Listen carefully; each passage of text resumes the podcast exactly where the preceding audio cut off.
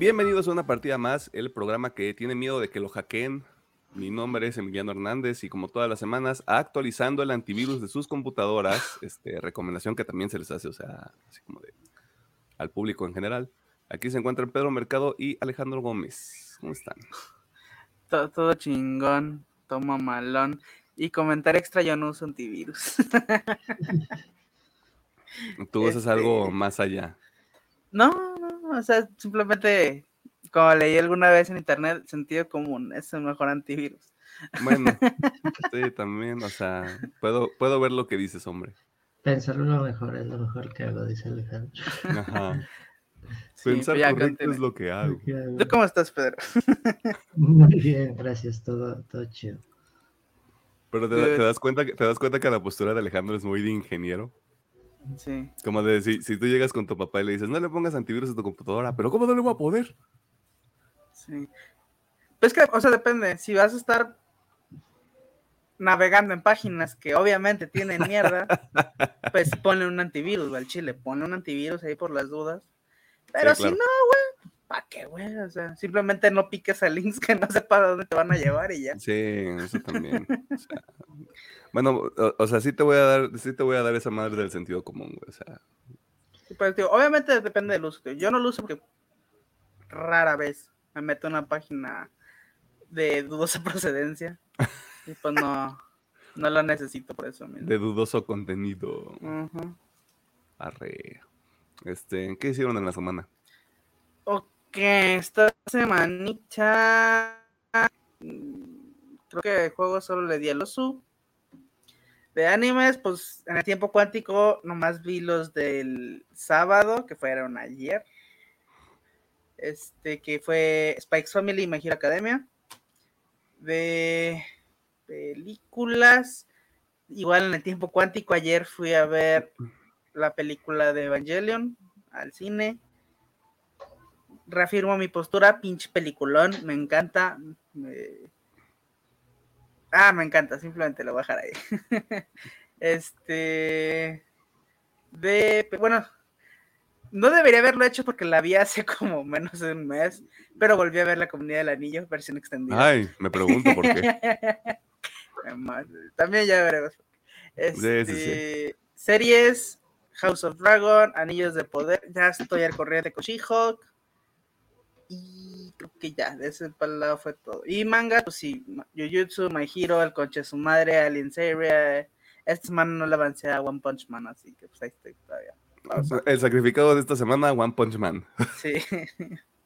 y ya, eso fue todo lo que hice esta semana. Güey, ayer estaba. Ayer vi un chingo de cosas, la verdad. O sea, ayer vi un. O sea, creo que fue el día que más cosas he visto en mi vida. Ajá. Eh, y vi el episodio de House of Dragon porque no lo había visto el, El 6, el de la semana antepasada para cuando sale el episodio. Qué dramón. Qué dramón, güey. Dramón, sí. Qué dramón. Y el, y el episodio de esta semana, güey. ugh. Dice, bueno, dice que todavía está más cabrón que el de pasado, güey. Ay, Güey, no, o sea. ¿no, has vis- no has no viste el teaser, güey? no, no, no lo estoy viendo por lo mismo. Ah, yo, yo sí lo vi, güey. Así como, de, no mames, güey, qué pedo. Se van a armar los abrazos. sí, güey, chingo. Ah, sí, bueno, en esta casa, bueno, no en el podcast, en esta casa son un team negro para los que pinches comentarios. No quiero ver ningún team verde por ahí. Ah, yo también así como. Ah, necesito tarjeta para solicitar contexto. Ah, team negro son Renira y su saquito. Team verde Ah, es la Alicent. Chinga a su madre, team verde. En esta casa no apoyamos, no apoyamos gente horrible, pero si tuviera que elegir el menor de dos males, escojo a Rainira. Sí, yo soy team negro, fucker. A mí, a mí Alicent me cae mal. O sea, ya, ya, o sea, yo estoy decidido en eso. Y el idiota este, Sir Criston. Criston. Sí, también ese güey se va de la No, no, no. Ese va todo, todo tibio, güey. Este, pinche, pinche fuckboy. eh, Ajá. Que no supo aguantar que le dijeran que no, así como de, ay, pero vámonos y no sé qué, cabrón. Le- Lee el cuarto, papacito, o sea, ponte las pilas tú también. Ya. Pero Todo meco ese vato, güey. Yo, yo, yo quería apoyarlo, güey. Yo estaba con él y luego la cagó. Nah. ya el chile desde que aparece dije, se ve hace muy puñetón, pero ya, le atiné. Sí, pues sí, pues sí terminó siendo puñetón, güey, pero mira, cada quien. Pedro, este, sácanos de esta miasma, porque este no es el episodio de House of Dragon todavía. Em, de series, también de anime vi My Hero Academia, la, vi la película también de Evangelion 3.0 más 1.0. De mangas me leí el Chainsaw Man, Jujutsu Kaisen y My Hero Academia. De jueguitos, jugué un poquito de Halo Infinite, la beta del Modern Warfare 2 en el tiempo cuántico un domingo pasado. Eh, hoy sí sigo jugando al Deadloop, que, que juegazo. Y también jugué lo que fue Grounded. Es lo que yo estaba jugando en la semanita y viendo. Bien. Arre. Este, ¿qué te iba a preguntar? Eh, ¿Qué pedo con, qué pedo con Grounded? A ver, explícanos. Creo que yo, ni yo ni Alejandro lo hemos tocado, ni Yo- siquiera en el, en el early. No sé, tampoco lo toqué, pero sí he visto de qué trata. Es como un Minecraft, pero más real y combinado con la película de Ma- Querida, Querida, Querida encogida encogida de los niños. Exactamente, es como que el contexto más grande del Sí. juego. Referencia Es- ochentera, noventera para la gente que no esté como en Noventera, contexto. creo. Creo que sí es Noventera, ¿no? Iba a decir ochentera, pero creo que sí es noventera. Mira, yo ya no sé, güey. Eh, bueno, creo que la razón más fácil que podría decir es de es un Minecraft eh, aterrizada con ese concepto que unos niños sobreviviendo en el jardín de, de su casa. Sí. Y el tema es cómo es el crafting, hacer tu casita, La tu casita, armadura, sí. sobrevivir. Y, y el juego sí tiene como historia y el objetivo es Regresar a Eh, ser grandes. Sí. Sí, hay como que. eh, No, no crezcan. Es una mentira. Es una mentira. Sí, historia como tal. Y. eh, muy resumida, pero el juego está padre. Y si te metes mucho en el mood cuando lo juegas, cuando ves a Ujú. ciertos insectos que te Sí. quieren matar. Por ejemplo, las arañas podrán ser renders, pero sí dan culo cuando te las encuentras. Mira, de lo que yo poco que he visto. Y si llego a jugar esa madre, yo no voy a salir de noche. Porque parece ser que esa madre, güey, es, es un puto juego de terror de noche, güey. porque- Hay un clip que me acuerdo mucho de que está un cabrón pues yendo a craftear algo en la noche. Y de la nada brinca una puta araña y se la chinga. ¡ah! Ah, es una Le- mamada, güey. Le ponemos estos filtros de accesibilidad, güey, para que solo sean dos esferas y no se vea la araña, güey. Pero es que fue- fuera una araña, fuera un puto gusano, es un puto monstruo enorme que te ataca en la noche, güey. y dices, a su perra madre. Sí, por ejemplo, ahí estas, en el juego también están estas, las chinches apestosas. Mm. Y también es de, güey, ya déjame en paz, pinche adefesio. Sí, hay ciertos insectos que sí te dan. Ah, en el juego hay como que una lagunita, la clásica de la casa donde está la fuente. Y, güey, yo dije, ¿qué vergas es eso? Es como de esos parásitos que están en, el, en los charcos de agua. Y sí, es de, güey, ni siquiera puedo nadar a gusto en el juego. No solo me tengo que preocupar de las arañas. Es como en la vida, todo te mata. Pues, Justo, justo lo que decía Alejandro de no salir en la noche, así como de, pues es que es, el- es regla de la vida, güey. O sea, bueno, sí, también. yo no sé por qué te sorprende, güey. O sea, Sí, eso sí. o sea, Muy imagínate, sales, sales en la noche y te asaltan con una katana, güey. O sea, y un vato con una playera de, de, de una araña, güey. O sea, ya la trifecta. Ajá. Así es esto, güey. Eh, pero bueno, eh, se supone en Timo Cuántico que vamos a jugar Grounded. Este, solo Dios sabe si sí ocurrió o no. Así que ponerle voluntad. Esta Ponerle voluntad. semana eh, me puse al corriente justamente con House of Dragon. Estoy al corriente con los mangas de Chainsaw Man y de Jujutsu Kaisen. Ya vi el primer episodio de Los Anillos del Poder. este, ahí vamos. Ser el pequeño tren que pudo. Obviamente vi el tema de la semana, que el tema de la semana tiene jiribilla. Ya les platicaremos más adelante qué sucede con esa madre. Em, ¿Qué más? ¿Qué más estuve viendo? Eh, eh, eh,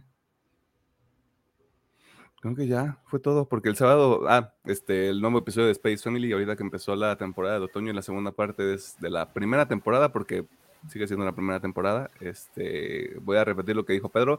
Qué bonito opening, hijo de tu perra madre. Qué bonito. Este, el ending está muy bonito. El ending también, güey. O sea, es de esas madres de no mames, ya no me voy a poder saltar ni el opening ni el ending, güey. sí. Puras tragedias. Este. ¿Qué más? Ya, es todo. Estuve jugando Deadloop, estuve jugando Death's Door, este juego que también está en el Game Pass, estilo tipo Tunic. Eh, si les gusta Tunic, les va a gustar Death's Door. Es incluso un poco más sencillo que Tunic, este, un poquito más lineal. Y es muy corto, no creo que te dure más de 8 a 10 horas porque llevo 3 horas de, de tiempo completo jugando y ya llevo 30% del juego. Mm, Así que es una experiencia muy corta, recomendado, a pesar de que casi todavía no lo termino, apenas vencí al primer jefe de la, de la historia general, pero está, está divertido. ¿Y qué más? Creo que eso fue todo. O sea, estuve jugando el acceso anticipado del FIFA 23 y sí está culerito. Se siente, se siente como el eFootball, güey. El eFootball está cutre. Tampoco que ya en ese plan yo lo sentí muy culero y sobre todo porque cuando pusieron gratis el 22 en el PlayStation, pues lo estoy jugando mucho y se parecía mucho al 21, o sea, eran, son más fluidos, o sea, eran más fluidos, el 23 se siente un poquito más pesado. Se siente como que menos, menos dinámico. Al menos esa es mi experiencia, yo podría estarme equivocando. Pero sí, o sea, sí fue como, mm, necesitan parchearlo. O me espero a que pasen seis meses y lo bajen a mitad de precio. Yo creo que es una buena jugada. Oye, eso siempre ocurre, güey. O sea, me acuerdo que el 21 lo compré como a 500 pesos en diciembre cuando salió. Ahí está. Para que yo me quito de pedos rápidamente. Pero sí, eso fue todo. O sea, la recomendación de esta semana es no jueguen FIFA 23. No gasten su dinero en esa madre. Todavía. Sí, sí, sí. A usted le gusta esa madre. Yo sé que a Alejandro y Pedro están escuchando mamá, mamá, mamá, mamá. eh, ¿Algo más que quieran mencionar? Uh, sí, sí, cierto. Digo, la quería guardar para recomendación, pero pues para meterle jiribilla. Vi Cyberpunk Edge Runners. ah, sí, cierto. Vi esa madre. Sí, sí. Ya. Quédese o vaya a la sección de recomendaciones para saber qué ocurre con ese anime. Este. Que creo que es como consenso general, ¿no? O sea, lo que nos va a decir Alejandro en esa sección. O no, quién sabe. O sea, usted tiene que escuchar el episodio para descubrirlo. ¿Quién sabe? A lo mejor es una antirecomendación, quién sabe. Correcto, según una antirecomendación de este programa. Imagínese usted. Y me acordé de la primera porque pues está en los trailers de la semana, ya chingue su madre. Sí, man. Ya, quemando el contenido del episodio. Eh, eh, si no hay nada más que mencionar, este, muchas gracias a la gente que está al pendiente de los episodios. Este, vean el episodio de la semana pasada de Blade Runner 2049, chingada madre. Este, mm, a la gente que lo está escuchando en audio también muchas gracias. O sea, septiembre fue un mes bastante bueno, o sea, dentro de lo que va en la segunda mitad del, del año para nosotros. Eh, hubo un poquito más, hubo un volumen muy similar al pico más alto que tuvimos, que fue finales del año pasado, sí. cual está chingón. Este, muchas gracias de nuevo por estar ahí este, escuchando los episodios y bajándolo en su plataforma favorita. Si usted dice, oigan, no está el podcast en esta plataforma que solo usamos tres personas, este, pues díganos a través de redes sociales y vemos qué tan difícil o no difícil es subirlo eh, y vemos qué onda, porque la verdad es que no es tan complicado como parece. O sea, mucha gente les va a decir, es que está bien difícil. No, está difícil. Tal vez sea difícil cuando no tienes a alguien que lo haga por ti. Ajá. Sí. O sea, cuando no haces, cuando no haces una tercera, una tercera party, o sea, una tercera parte. Sí, man. Sí, está es más como que, ah, complicado. Clic, listo. Ajá, aquí es copiar, copiar, pegar. Todos sabemos copiar, pegar, güey. O sea, todos aquí sabemos Ajá. copiar, pegar. Sí. Pero bueno, sí me puedo imaginar que va a ser difícil, no sé. O sea, si quieres evitarte ese pedo y contactar directamente, si es que así se hace, la verdad, no. Es pura ignorancia ahí. Estoy hace. asumiendo, estoy asumiendo por nuestra experiencia y la experiencia, por ejemplo, de 3GB, Ujú. que tiene que haber un tipo de infraestructura de por medio. O sea, no tiene que haber alguien que te ayude a distribuirlo, pero sí debes de tener mínimo un almacenamiento para, Mm, para los episodios, para ya sea, o sea, imagínate en, en audio, pues video bastante sencillo porque es YouTube, pero sí necesitas como ese, de nuevo, como ese equipo, como esa, perdón por repetir la palabra, pero infraestructura. Sí, sí, sí, está bien. De nuevo, yo estudié comunicación y estoy aquí. Así que si yo pude, todos los demás pueden. O sea, si uno que estudió humanidades puede, todos los demás pueden. Eh, vámonos a la sección de noticias. Porque, miren, solo hay una nota que vale la pena. Y la pusimos al principio porque si usted se quiere saltar toda la sección de noticias después de eso, está bien. Ya empezó el final de año, ya, está, ya están vendiendo pan de muerto en el supermercado, ya está en- de un lado la, la decoración de Halloween y del otro la decoración de Navidad, así que todo está chingón. Recomienden pan de muerto, por cierto. ¿Dónde está, ¿Dónde está el mejor pan de muerto? Deberíamos convertirlo como en una situación canónica, como de el mejor pan de muerto está en hacemos un ranking y todo el pedo. No, no me acuerdo si fue aquí o en Ciudad de México, pero que estaba en este pan de muerto tipo torta que se veía bien rico, güey, el chile, güey. Porque era- Yo vi- obviamente estaba, uno que no, no- o sea, no, necesitaría probarlo para decir si está bueno o no, pero es como el dulce y salado que era con, por ejemplo, con algún platillo, ya sea ese pollo o lo que quieras, pero Mm. que ahí se antojó eso que estaba rellenito de nata, güey. Ah, qué puto rico.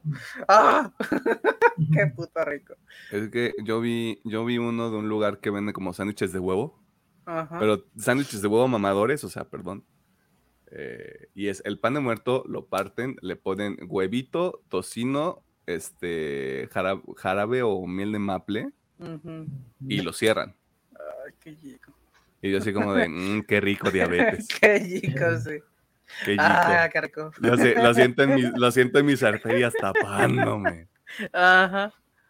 Yes. pedo así como de, yo solo como pan de muerto vegano, güey. No, pues normal. Y ya. No, normalito, sí.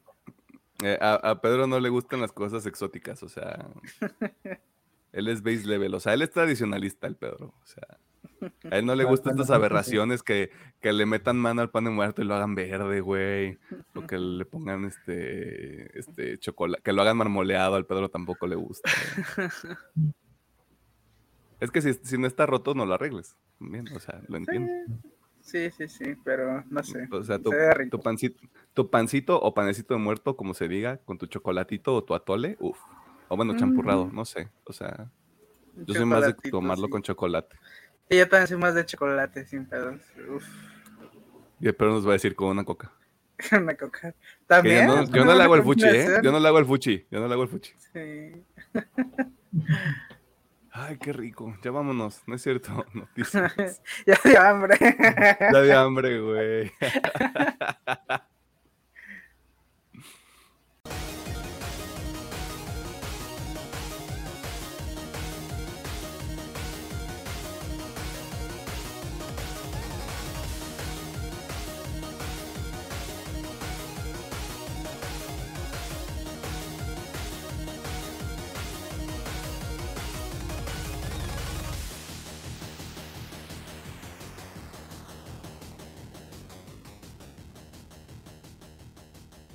Nos encontramos en la sección de noticias donde te ponemos al tanto de las cosas más interesantes que suceden en el mundo del entretenimiento, la cultura popular y demás cosas ñoñas. Esta semana no tanto como las anteriores, porque de nuevo no hubo tantas notas así como que tú digas, wow, o sea, qué impresionante todo. Pero, este, usted espera escuchar lo que, la lo que se viene. nota. Y comenzamos con el anuncio más importante de la semana pasada porque Ryan Reynolds, a quien usted tal vez conoce por su participación en la aclamada cinta Detective Pikachu, realizó un comunicado en redes sociales confirmando que Deadpool 3 llegará el 6 de septiembre del 2024. Este, justo a tiempo para celebrar las fechas patrias aquí en mi México. Este, oye, o sea, se desfasa por, por este, nueve días, pero eso no es lo importante. En su video, que decidió publicar el martes, el día más cutre de la semana, cabe mencionar, Reynolds se disculpa por no haber estado en la D23 para compartir más detalles sobre la próxima aventura de Wade Wilson. Sin embargo, el motivo por el que toda la gente virgen perdió la cabeza, me incluyo yo en este sentimiento, fue que en el mismo video se confirma la participación de Hugh Jackman como Gepardo, siete años después del estreno de Logan cinta donde vimos el final de la historia de uno de los integrantes más icónicos de los X-Men. Este, o sea. Lo ves. Lo ves, no. No, o sea, aquí no decimos lo ves. O sea, hay, malas ideas y luego lo ves, no, güey. te diré que lo ves, no, y aguja dinámica, ahí, están, ahí están. Ah, no, aguja dinámica, eso, ah, no mames. Sabemos, o sea, aquí hay un pequeño paréntesis que vale la pena hacer. Sabemos que hay gente en España que escucha el programa. Lo que no sabemos es si son gente española o si son gente mexa. Mm. Si son gente española, explíquenos ese pedo. Pues ¿Qué pasó ahí? ¿Qué ocurrió? O sea, ¿quién les hizo tanto daño? Ah, bueno, lo que yo he investigado es de que, pues allá antes, antes, ahorita creo que ya está cambiado si era muy traducir todo. Y era como, pues le ponemos lo ves, ¿no? Porque pues es un lobo. Onda vital. Este, sí, o sea, era traducir todo a huevo. Y no era porque ellos quisieran, sino los productores así lo querían. Como me salió este clip de Dragon Ball cuando Goku va, transformándose en fase y en fase. y es el guerrero legendario, el guerrero superior legendario y, el guerrero y yo así, ah, sí, qué, qué, qué se ve esto sin el afán pues Puedes apurarte, se me acabaron las cartulinas. Algo así, güey. Para refrescar sus memorias, lo que ya sabemos de Deadpool 3 es que se mantendrá el tono de las películas anteriores, es decir, que será para adultos con todas las cochinadas que a usted le gustan. También sabemos que Sean Levi será el director de la cinta, quien ya ha trabajado junto a Ryan Reynolds recientemente en The Adam Project y Free Guy, además de ser uno de los productores de Stranger Things y responsable de las dos primeras películas de Una Noche en el Museo, que, perdón, están buenas, o sea, divertidas son. O sea, la no vi la tercera. La primera sí está muy buena. Dije divertidas, o sea, no dije son obras maestras. Pero la primera sí está muy buena, es muy, muy buena. Un plancito de domingo, güey, ver mínimo una noche en el Museo 1, güey. La 1, buenísima. Ya si, ya si te sientes este, muy aventurero, te avientas la 2 también, güey. O sea, si no podemos la 3, me puede decir si está buena, porque yo no vi la 3. yo no la vi tampoco. Así ah. que moriremos en la ignorancia. Y para cerrar, un pequeño dato perturbador para las personas que nos escuchan, Deadpool 3 será la primera película de la sexta fase del universo cinematográfico de Marvel, la cual cierra la llamada saga del multiverso. Así que chinguen a todos sus colectivos padres. Hugh Jackman está de regreso con toda su musculatura para demostrar por qué es el mejor personaje live action de las películas de superhéroes. A mí, no me arroben. Esto es conocimiento público. Esto es general. Que Robert Downey Jr. y Tony Stark. Tony Stark ya está muerto. Pardo está vivo. Huevos. Ahora, la duda es: ¿qué pedo? Mira, con ¿Qué pedo? Deadpool tiene lo del pinche reloj de la segunda película. Y ahorita con lo de Marvel tienen la justificación es un Wolverine, un Logan de otro universo que se va a ir de aventura con Deadpool a los yo qué sé. Así que, no le lo, que pedo. Lo que decían en un video que sacaron después Hugh Jackman y Ryan Reynolds ya un poquito más en forma, en forma entre comillas, porque terminó siendo también bait. La película no afecta lo que pasa en Logan. Al menos es lo que dicen. Es que muy probablemente, como dice este Pedro, con su relojito va a ir, se lo va a llevar de ahí, pero sin afectar lo que pasó, o sea, porque se está llevando a otro Logan, por así decirlo. Un tipo lo que pasa con Capitán América y las gemas del infinito en Avengers Endgame. Ándale, sí. Es muy probable que por ahí vaya ese pedo, pero no sé. A mí me gustaría que se peleen. Sí, sí, sí, un poquito sí. Este. Tengo fe, pero a la vez me preocupa un chingo Disney, güey. Es que siento que Disney le va a meter mano y va a terminar bien tibia esa película. Yo creo que no. Yo, yo confío, yo confío en Ryan Reynolds. Hay pocos creadores en los que confío actualmente, güey. Confío en Ryan Reynolds. Mínimo, sabemos que va a haber referencia a X-Men Orígenes Wolverine, una película que no he visto. Obviamente va a haber chistes de Disney. Obviamente va a haber chistes del UCM. O sea, sí tengo confianza, güey. Porque si no, ya sería muy mala señal que dijeran, güey, va a ser B15 o va a ser B. Pero que digan, güey, va a ser No sé, clasificación R en Estados Unidos, sea acá. No sé, yo, yo todavía tengo ese pinche miedo de Disney, que son muy, muy buenos para meter mano y cagarla, pero a ver qué pedo. En sentido figurado y Uf. también realista. Vámonos, adiós, no es cierto, no dije nada, Disney, salud. no lo dudaría. Pues solo el tiempo lo dirá. Y seguramente vamos a tener un adelanto. Hasta- yo ya, ya pues mejor digo hasta el 2024, para que sacan un adelanto el otro año, la neta. Ya que que haga la película ya. Y Es que con la noticia yo estoy ten- muy feliz. Tendría que empezar a filmarse el próximo año. Pe- O sea, empieza la filmación el siguiente año, yo creo que en la D23 del siguiente año sí podría haber un avance. No, es que ahí ya tienen que empezar a. Perdón por la expresión, pero a sacarse la mandarria. Mínimo con Deadpool 3 y Fantastic Four. O sea, Fantastic Four no existe. Son los papás, yo sé. Este. Pero ahí mínimo ya tiene que haber, sí tiene que haber la confirmación de quiénes son los cuatro fantásticos, porque para ese punto ya se tiene que haber grabado una parte de la película. O mínimo estar así como de, ya vamos a empezar a grabar, chavos. Sí. Pero quién sabe. O sea, así como me, me acuerdo cuando veíamos muy lejano Doctor Strange este, en el multiverso de la locura. Así de lejano se ve este Fantastic Four y Deadpool 3, pero pues ahí tiene Ah. las informaciones. Original, ¿cuánto iba? Bueno, lo, lo dices por el tema de la pandemia y que la película se atrasó como dos o tres veces, ¿no? No, yo lo decía cuando las, la anunciaron por primera vez, Ah, ya, ya, ya, ya. que era como de, ¿qué? ¿2019 que la anunciaron? Según yo sí fue después de de Fue de después, casa, ¿no? Cuando dieron un Sí. pausita y ya vienen los nuevos anuncios de la cuarta fase. Sí, o sea, tuvo que ser después de Avengers Endgame como para empezar a mostrar como que Como de, venga, chavos, vamos a seguir este, dándoles películas chidas, güey. Este. Y ve, o sea, ahorita estamos a dos años, menos de dos años de ver Fantastic Four y Deadpool 3, o sea. Qué perro miedo. La neta, qué perro miedo. Este. Y siguiendo con noticias del UCM, nos enteramos de un par de cosas con respecto a próximos proyectos importantes de Marvel Studios. Pero para saber más, escuchemos al doctor Igendo Ikari, versión live action de este programa, Pedro Mercado. No sé si eso es bueno o malo. Este, no sé, tú dime. Yo es que todavía no veo House of Dragon.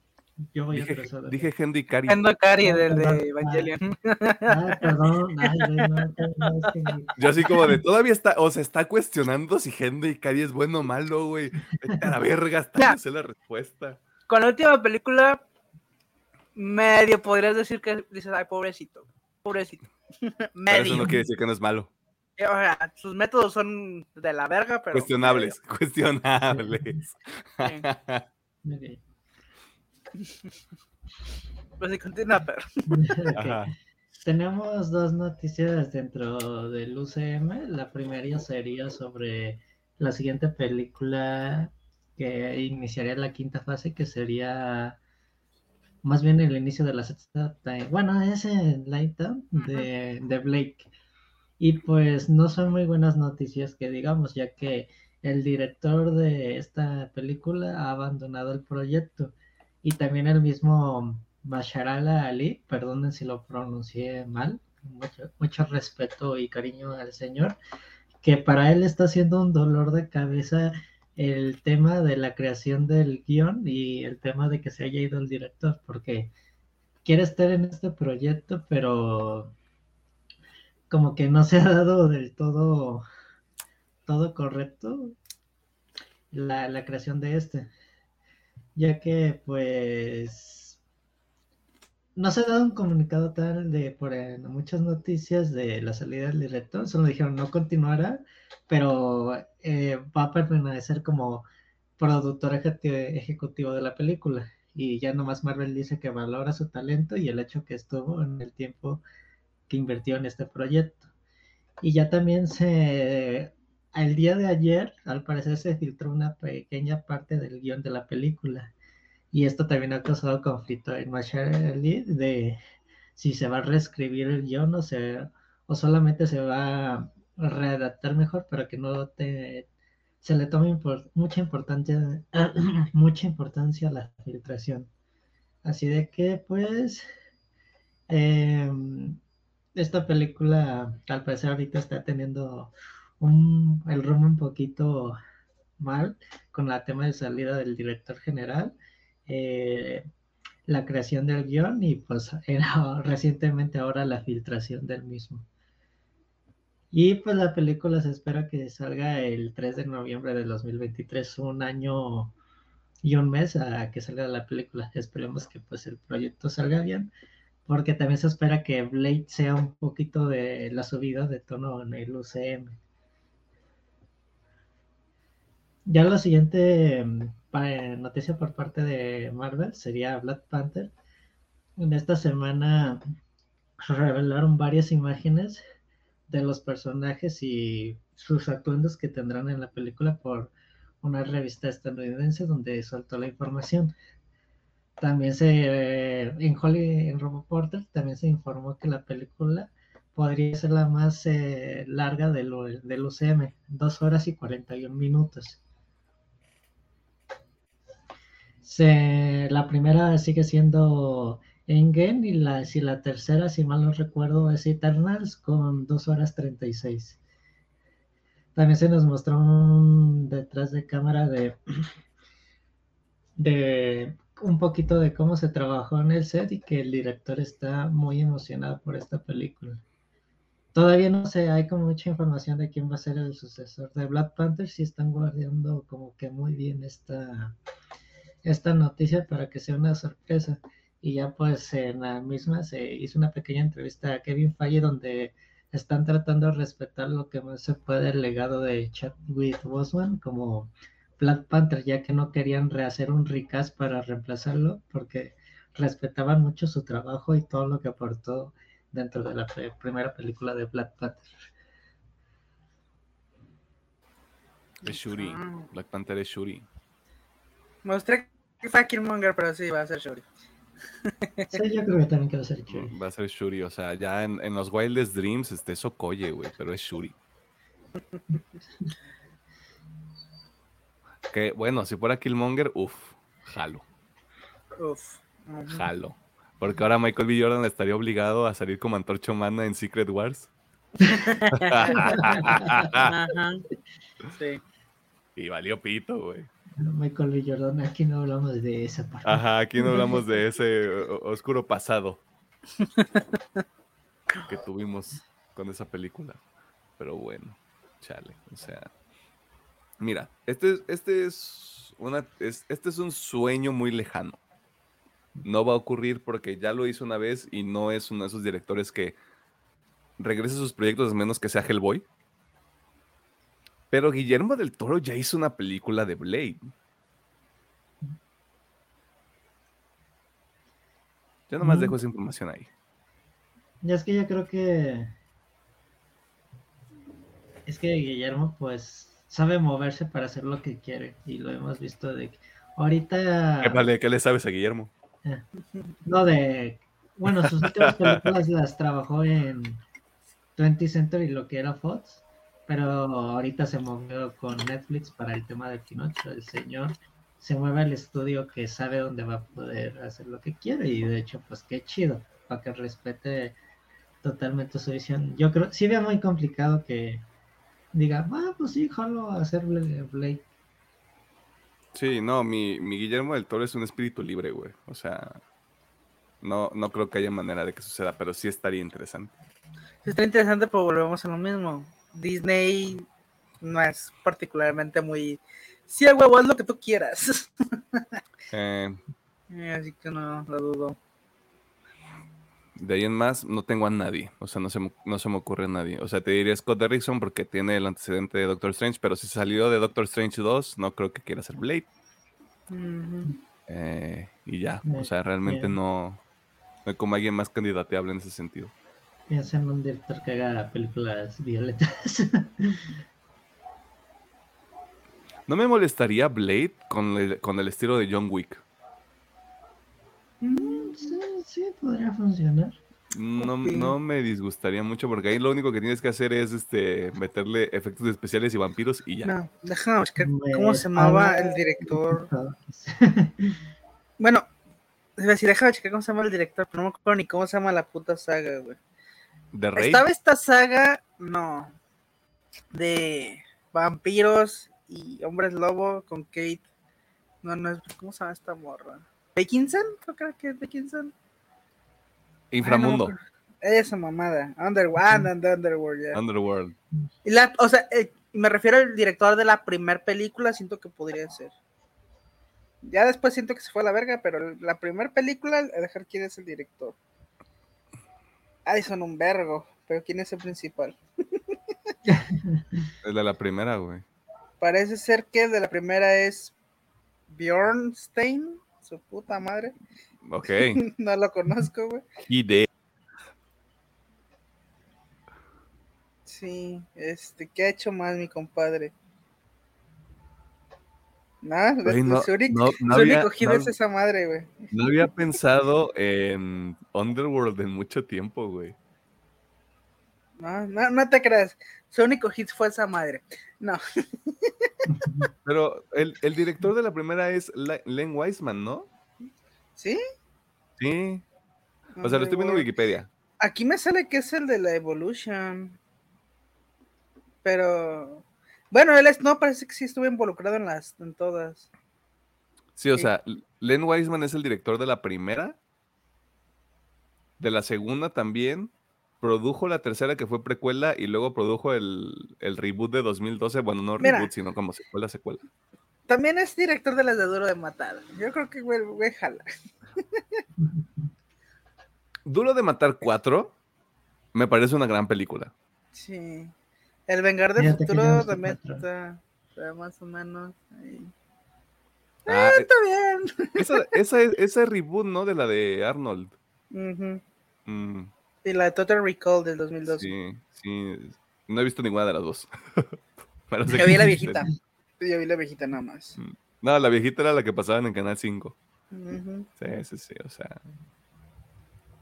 Sí, o sea, no. Eh, es más, eh, ya se me ocurrió uno. Yo que A vi ver. Prey. El director Ah, de Prey que dirigió Unidad 10 Cloverfield, yo no he visto Prey, fíjate. Pero ya- thing. oye, podría ¿Quién es ser, ¿eh? Podría ser. Director- de secuencias y violencia. Con lo, con, lo que han mama- con lo que han mamado Prey, podría ser un gran. Ah, es el cabrón de. Es de Avenida Cloverfield Ajá, sí, y esas sí. madres. Ok. Ah, él hizo Playtest de Black Mirror, güey. El episodio con Wyatt Ro- Russell. También dirigió Name of the Game de, de The Voice, güey. Ah, pues sí. Jalo, ¿por qué no? jalo, güey. Dan ¿Por qué no? Trachtenberg. Jalo. Trachtenberg. No sé. Pues ahí o sea, podría, podría ser, podría estar chido, güey. Y pues, ¿qué? ¿Qué decimos de Wakanda Forever, güey? O sea, Mm, vamos a ver Yo esa madre. tengo, yo le tengo mucha expectativa y yo creo que va a estar muy sentimental y también muy política esa película. Mira, mientras el soundtrack esté igual de chingón que el de la primera, vámonos. yes. De ahí para arriba. Porque ellos, porque ellos a mi Kendrick Lamar este, en el primer tráiler, güey. Ya. Todos estamos ganando en este mundo. Que no he escuchado el nuevo disco de Kendrick Lamar. Pero tampoco he visto si dicen si está bueno o no. Ahí está, su cápsula cultural. Así que ahí lo tiene. Si usted la pasa mal con las películas de una larga duración del- en el cine, tome sus precauciones porque a Wakanda Forever no le importan sus sentimientos. Y la nueva versión de Blade sigue teniendo complicaciones porque al parecer una película de un superhéroe que mata vampiros y seres de la noche es un concepto difícil de manejar. Por algún motivo. O sea, nosotros no sabemos qué tan complejo puede ser ese desmadre. Pasando a temas de la esfera virgen que le importa a sus bolsillos, la semana pasada fuimos informados sobre el aumento de precio de una de las plataformas de streaming más importantes. Afortunadamente no está tan cochinón, o sea, usted puede estar tranquilo, tranquila y tranquila sobre ese aspecto. Pero escuchemos al ingeniero Gómez mientras nos explica qué está ocurriendo y por qué no deberíamos perder la cabeza.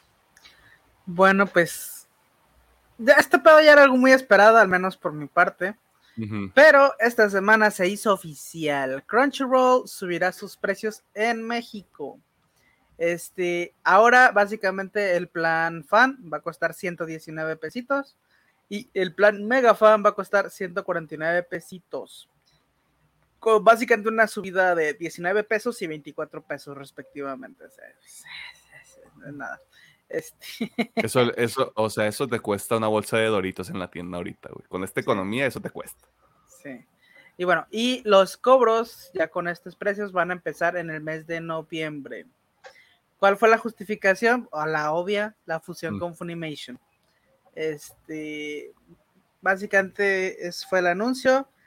A mí se me sigue haciendo barato para todo lo que veo ahí, así que no me, no me, o sea, no me huele la cabeza. Yo ya esperaba un aumento de precios de hace rato pero pues ahí está. Este, incluso digo, si tiene cuenta de, de Funimation, muy probablemente le llegó el correo de vamos a subir precios, joven.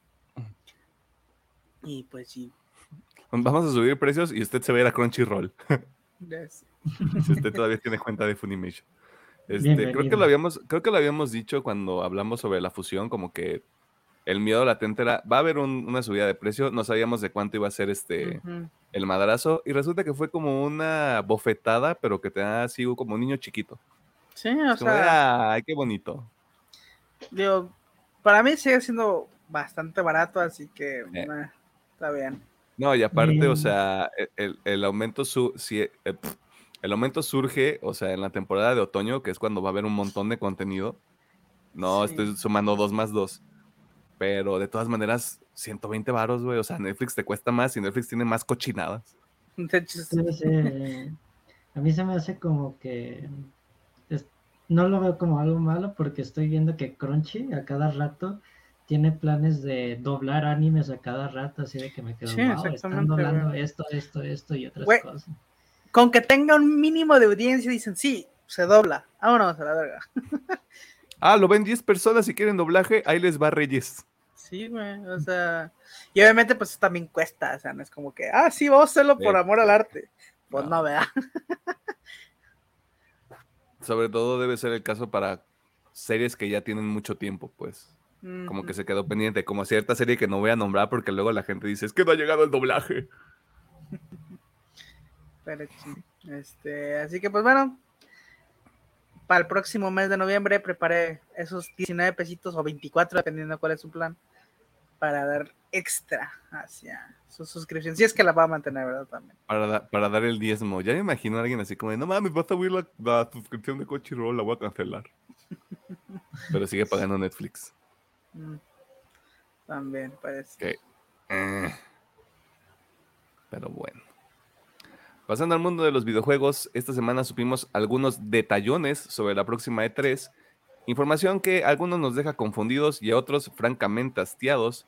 Pero escuchemos al doctor Mercado mientras nos explica qué es lo que ocurrirá en el 2023 con la Electronic Entertainment Expo. Que la E3 volverá este próximo año tanto en formato presencial como virtual.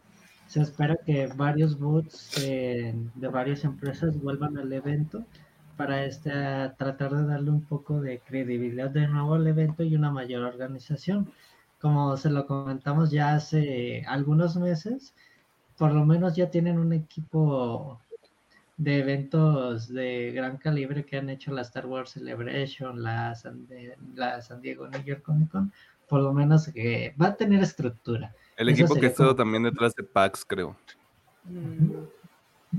Esa sería como que la noticia más positiva y que da un poquito de esperanza de si ya está lista la tumba o si ya vamos limpiando mejor el, pedazo de césped. Lo que se informó también es que esta E3 tendrá dos modalidades de forma presencial, lo cual dejó confundido a la comunidad en general, ya que el evento es del 13 al 16 de junio del 2023. Pero la primera parte que sería del 13 al 15 sería la E3 Business Days, que solamente sería para gente de prensa y desarrolladores en los booths para el tema de entrevistas, que se puedan probar juegos, etcétera, para tener un, mayor medio de comunicación, para hacer noticias y contenido para de prensa para de los videojuegos. Ya la segunda modalidad, que sería los Gamer Days, que serían del 15 al 16, sería pues la, una sala para un público abierto, donde jugadores que si usted tiene pues el dinero y pues que envidia, pues va a venir a Los Ángeles a probar ciertas cosas y ahí hace una vuelta por, por la expo.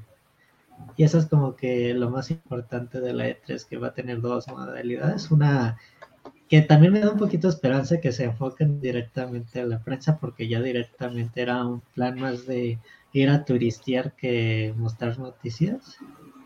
Y pues ya no estaba muy centrado tampoco en los pequeños creadores, sino que pues está para mm, prensa y los chavos pueden ir dos días. Así que pues a ver qué tal sale la E3 del siguiente año.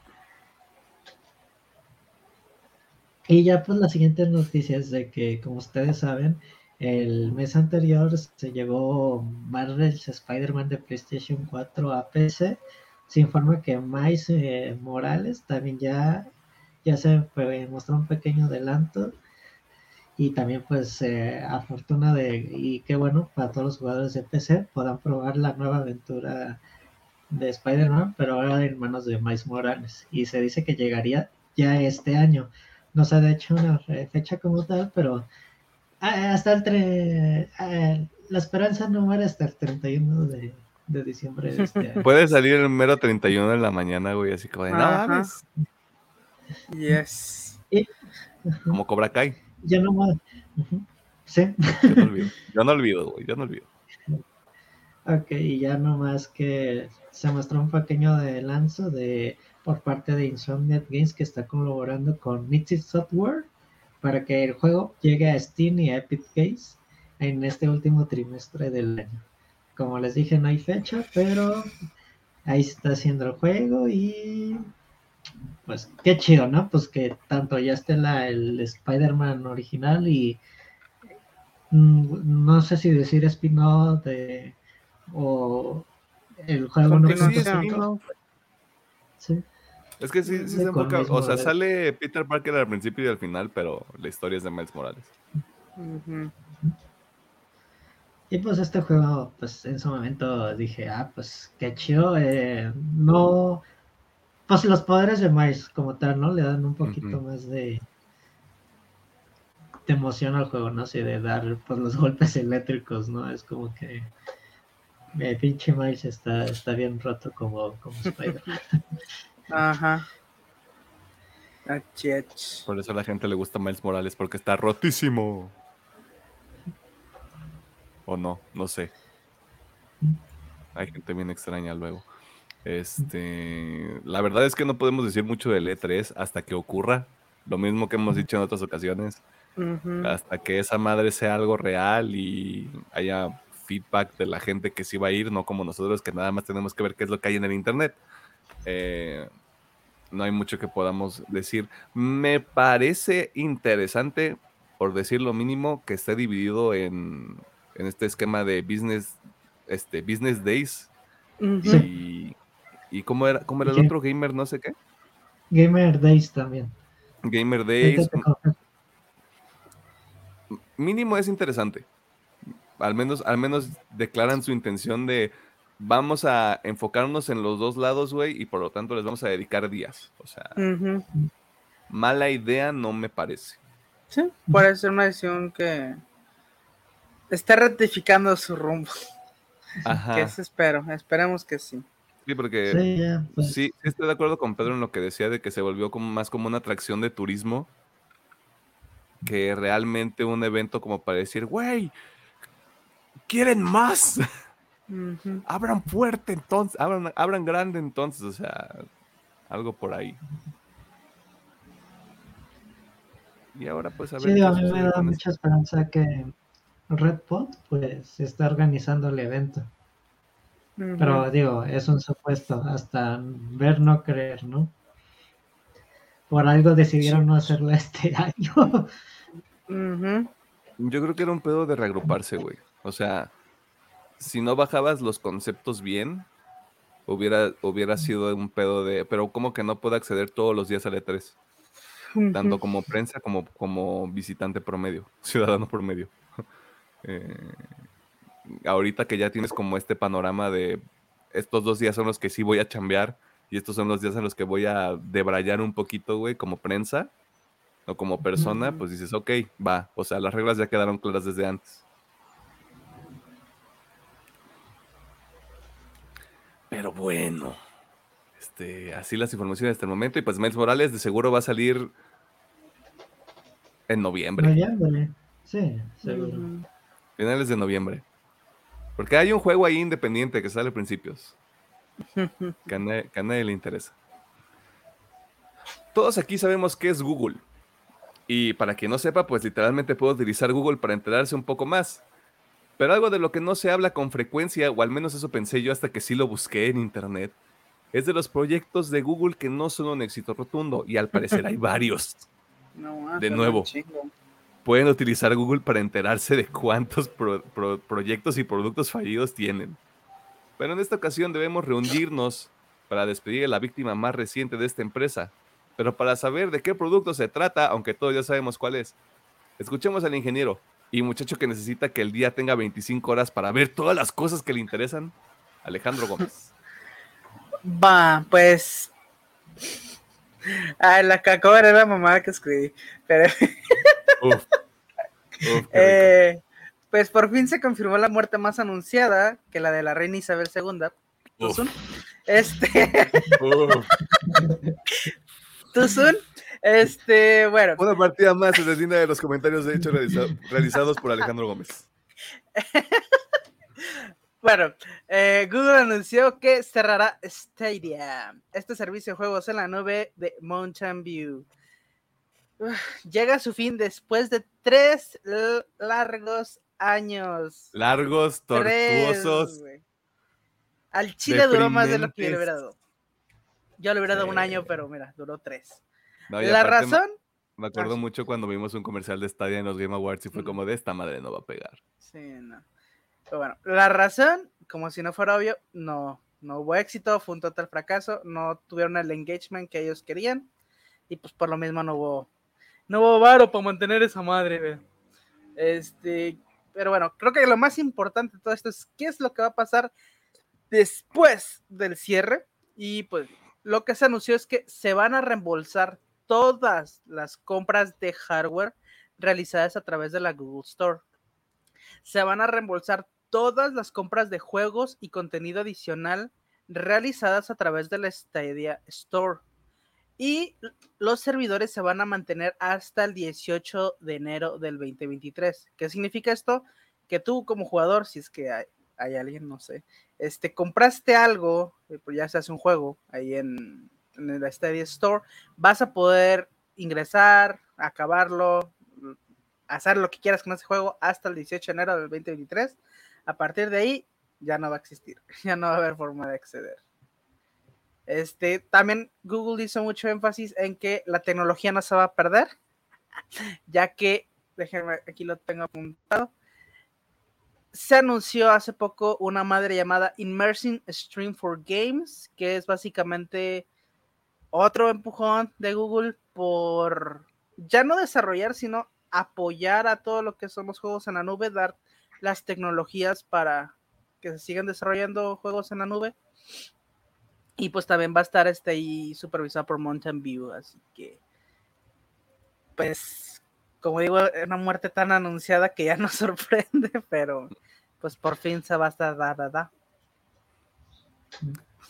Duda, duda meca porque realmente no me acuerdo. ¿Qué fue primero, el huevo o la gallina? No, ¿qué fue primero? ¿Stadia o el, o el xCloud?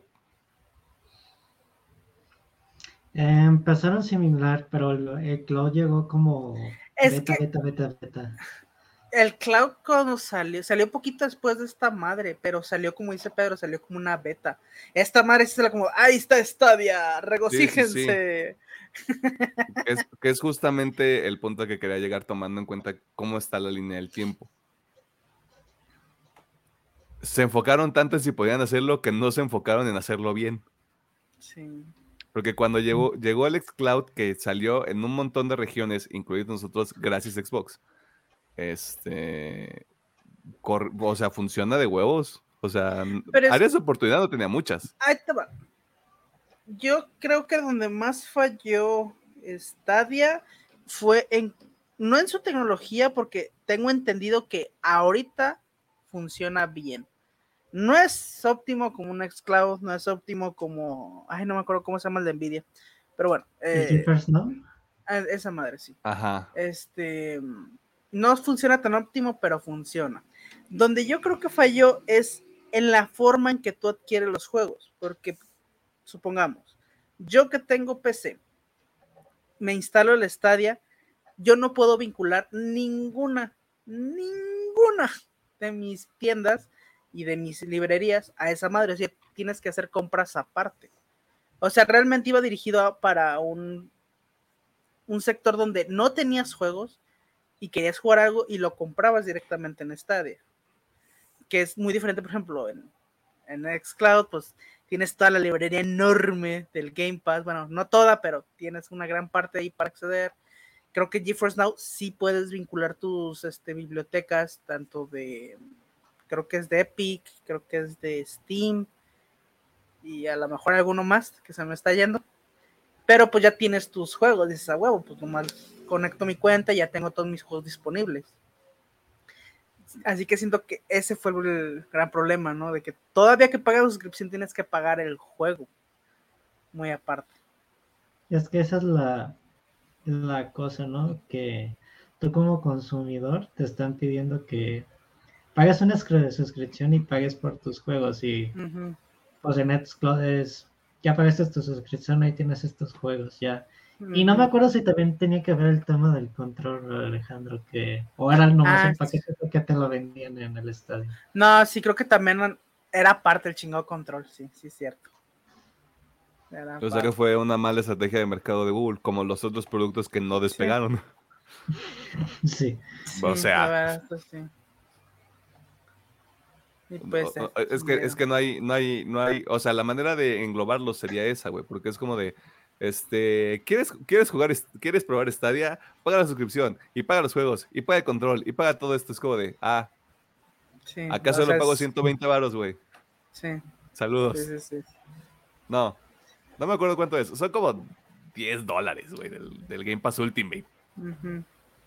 Así es, así que pues obviamente, y obviamente con la competencia ya harto del Xcloud, Game Pass, esa madre era inviable, güey. Porque supongamos, este. ¿Qué, fue el último que se en estadio así importante? Ah. es que esa es la cosa, creo que ah. no llegó un proyecto en forma según yo en estadio. O sea, creo que el único que sí estaba sacando juegos continuamente era Ubisoft, así que suponemos un Assassin's. Ah, ok, está el Assassin's para que lo juegues ahí, obviamente tienes que comprar. Y es como creo que ustedes lo comentaron de, ah, pues ahorita el Origins está, bueno, gratis, entre comillas, ahí en el Game Pass, ¿no? Así que es inviable, güey, el Chile. Creo que el último, o sea, hablamos de algo como de triple A. Es, bueno, yo vi una nota nomás así como que de jiribilla de que un chavo compró el Red Dead Redemption y ah, eh, esta persona perderá, no me acuerdo, creo que 600 horas de juego que no va a poder recuperar en otra consola. así se siente decepcionado de... Sí, o sea, todo lo que... Digo, obviamente se entiende que a lo mejor yo no tenía otra forma de jugar, ¿no? Y ahí dijo, ah, pues aquí está el Red Red, lo compro. Pero pues sí, son 600 horas que van a la verga. ¿Qué pasaría lo mismo si Xbox deja de dar servicio, si Steam deja de dar servicio, pues muchas horas ahí se perderían de juego. Pues adiós Popó, ¿no? O sea. Sí, pues bueno. Como dije, duró tres años, yo le daba uno. no, pues este... Ajá. de eso, lo que platicamos hace dos semanas de. Ah, este, el Halo Live era para Stadia. Kojima estaba haciendo un juego para Stadia ah, y le dijeron que pues no nos interesa tanto tu trabajo. No, no, no, no. O sea, creo que la gente no le puede hacer fucha a Kojima. Fue más como de, mire, señor Kojima, ¿usted puede seguir haciendo su juego? Nosotros no se lo vamos a comprar. Sí.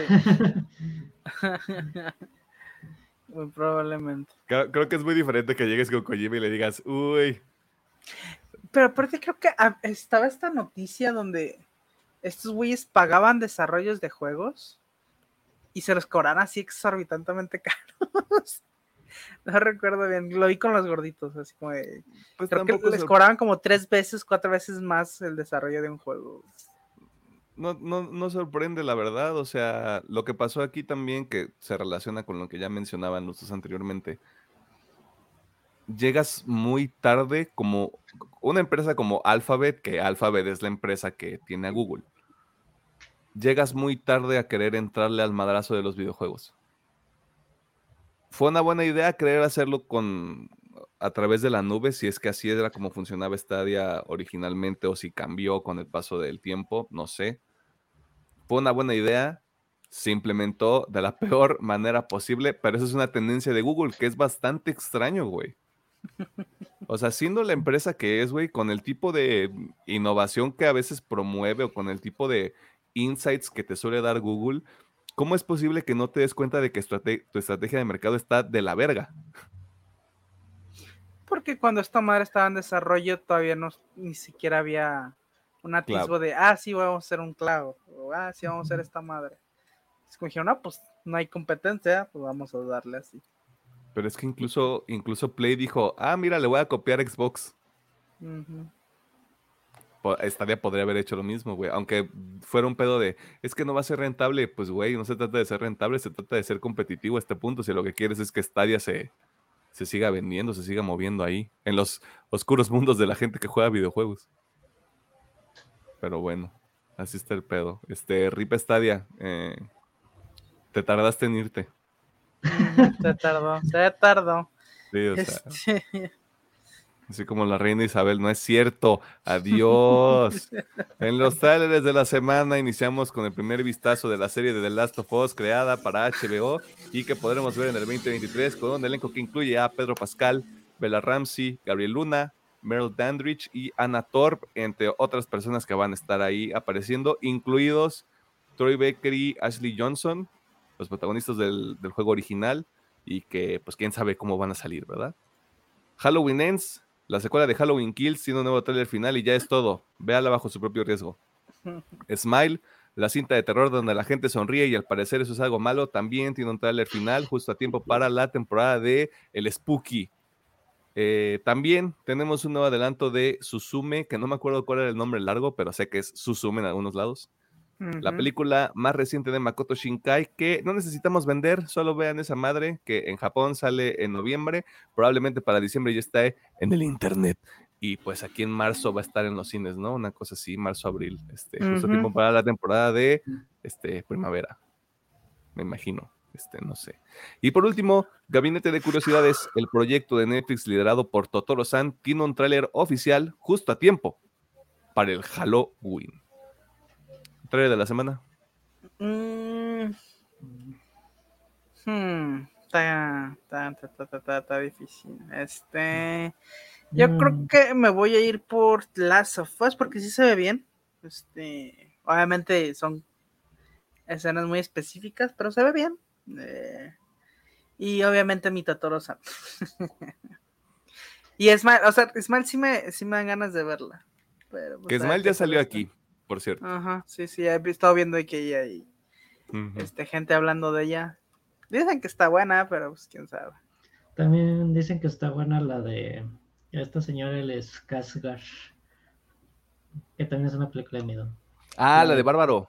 Sí. Ah, Barbarian, ya. Sí, la de Barbarian, sí. Este, yo ya me quemé de qué se trata y me llama la atención. Que nada, todavía no he visto nada. Porque ahorita, ahorita octubre es esa temporada de vamos a atiborrar los cines de películas de terror, güey.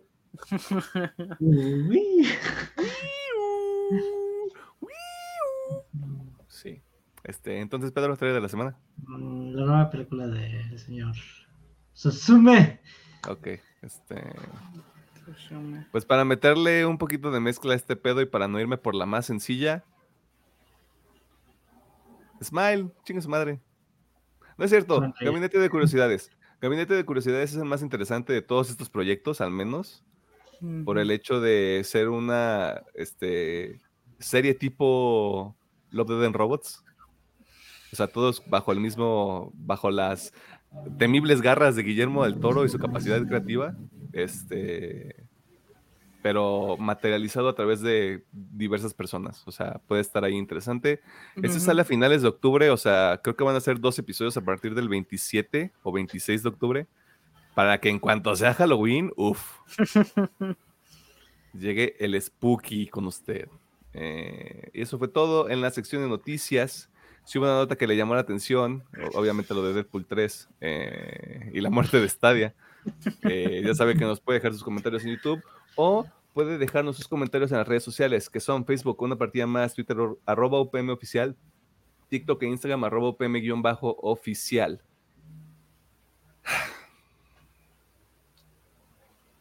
Yo tenía mucho miedo de que este día llegara. Yo, tenía, yo tenía mucho miedo de que este día llegara. Porque, no sé, o sea, no lo veía venir. O sea, lo que sí sé es que no vamos a hacer episodios de Harry Potter. Al menos es lo que yo creo. A menos que nos falte contenido, creo que vamos a abrir, creo que vamos a abrir esa caja de Pandora. Pero no pensé que esto llegaría tan pronto. Dicho eso, sí tengo comentarios sobre esta película. Sí, tengo un comentario. Pero vámonos al tema de la semana para generar morbo.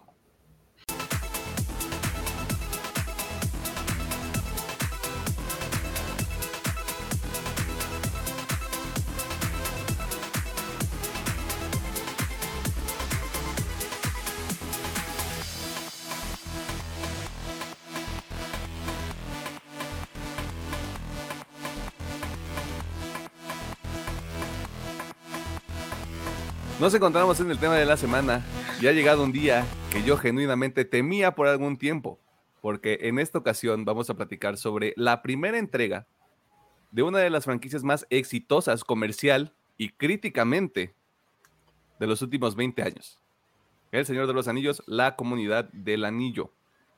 La cita tiene un elenco que incluye a gente que usted ya conoce, o sea, no me voy a, no voy a gastar tiempo explicándoles ni detallándoles la ficha técnica de esta película y tampoco tengo que decirles qué es lo que ocurre en esta película, porque aquí hay dos, categorías de personas.